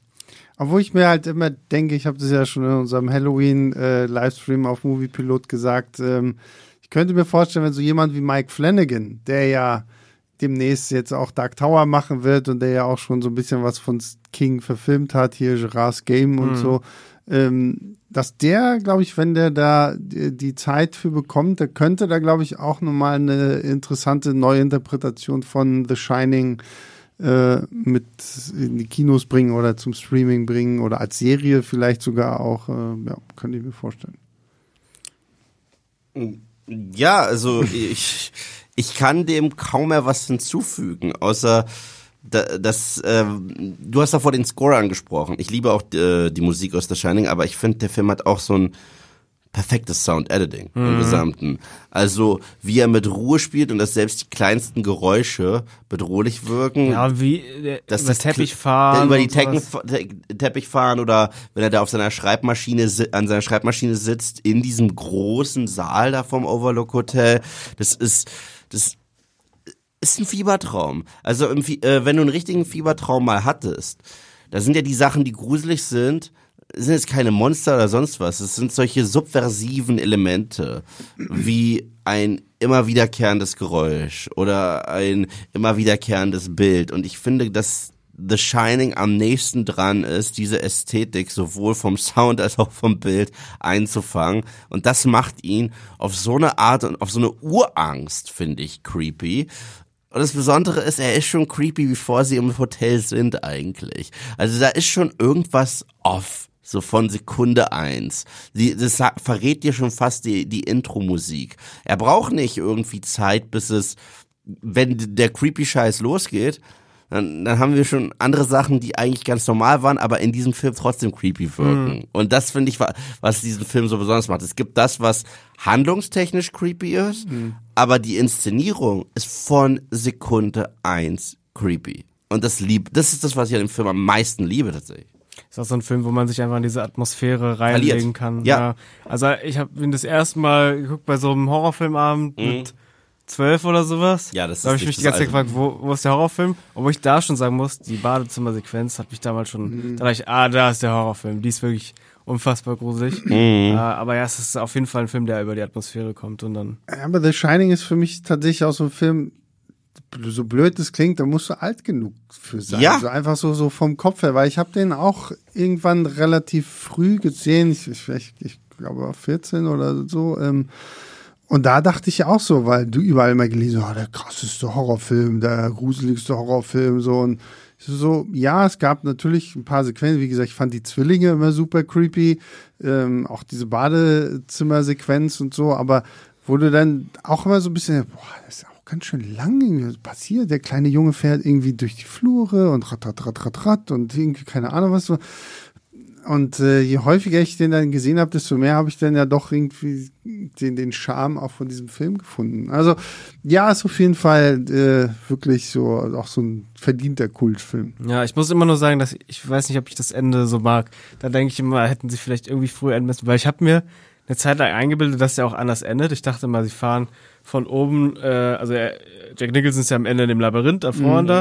Und ich hatte irgendwie immer im Kopf, dass die dann von ihm rausfahren und auf diesem Miniaturlabyrinth enden. Aber es endet ja dann mit dieser Kamerafahrt auf das Bild, wo er dann drauf ist. Genau. Ja. Und äh, ich finde, das ist dann immer zu sehr, was du halt meinst. Bei äh, King ging es auch viel mehr noch um das Hotel und sowas. Und das Ende vom Film, finde ich, greift so diese Idee total auf. Ja, ja. Ich finde, das ist immer irgendwie nicht das, wo der Film die meiste Zeit drauf hingegangen ist. Deswegen hätte ich immer mir gewünscht, dass der so ein bisschen Ja. früher endet. Ja, das ist halt dann so dieser Punkt, so wenn du siehst, was ist 1946 oder 42 irgendwie so dieser Ball und dann siehst du halt da, oh, da ist äh. Jack Torrance und so und da äh, gab's da schon und dann wird ja auch immer diese diese Pose von ihm da so interpretiert. Dann gibt's ja auch diese alten Bilder von dem Teufel als Ziege, der ja dann auch so diese Pose hat und so. Also ich meine, das mag ich so an dem Film, dass du halt so viel halt auch einfach drin rumspinnen kannst. So. Und so. Ich finde, es wirkt dann dadurch immer so ein bisschen wie so ein, so ein Twist-Ende. ja, weißt du? ja, ja, absolut. Ja und nein. Also mm, ich da habe ich auch drüber nachgedacht, aber je häufiger ich, je häufiger ich den Film gucke und wie gesagt, ich versuche nicht, aber für den Film ergibt das so krass Sinn. Also was anderes würde schon kaum Sinn ergeben, weil all diese Figuren, denen er da begegnet, immer wieder im Ballraum, ob es jetzt Lloyd ist oder ob es der Vater ist, der davor die zerhackt ist, die kennen ihn alle. Die sind aber auch alle in so einer Zeit gefangen und die sind wirklich in der Zeit eingefroren. Und deswegen finde ich spannend, dass er das zum Schluss auch ist.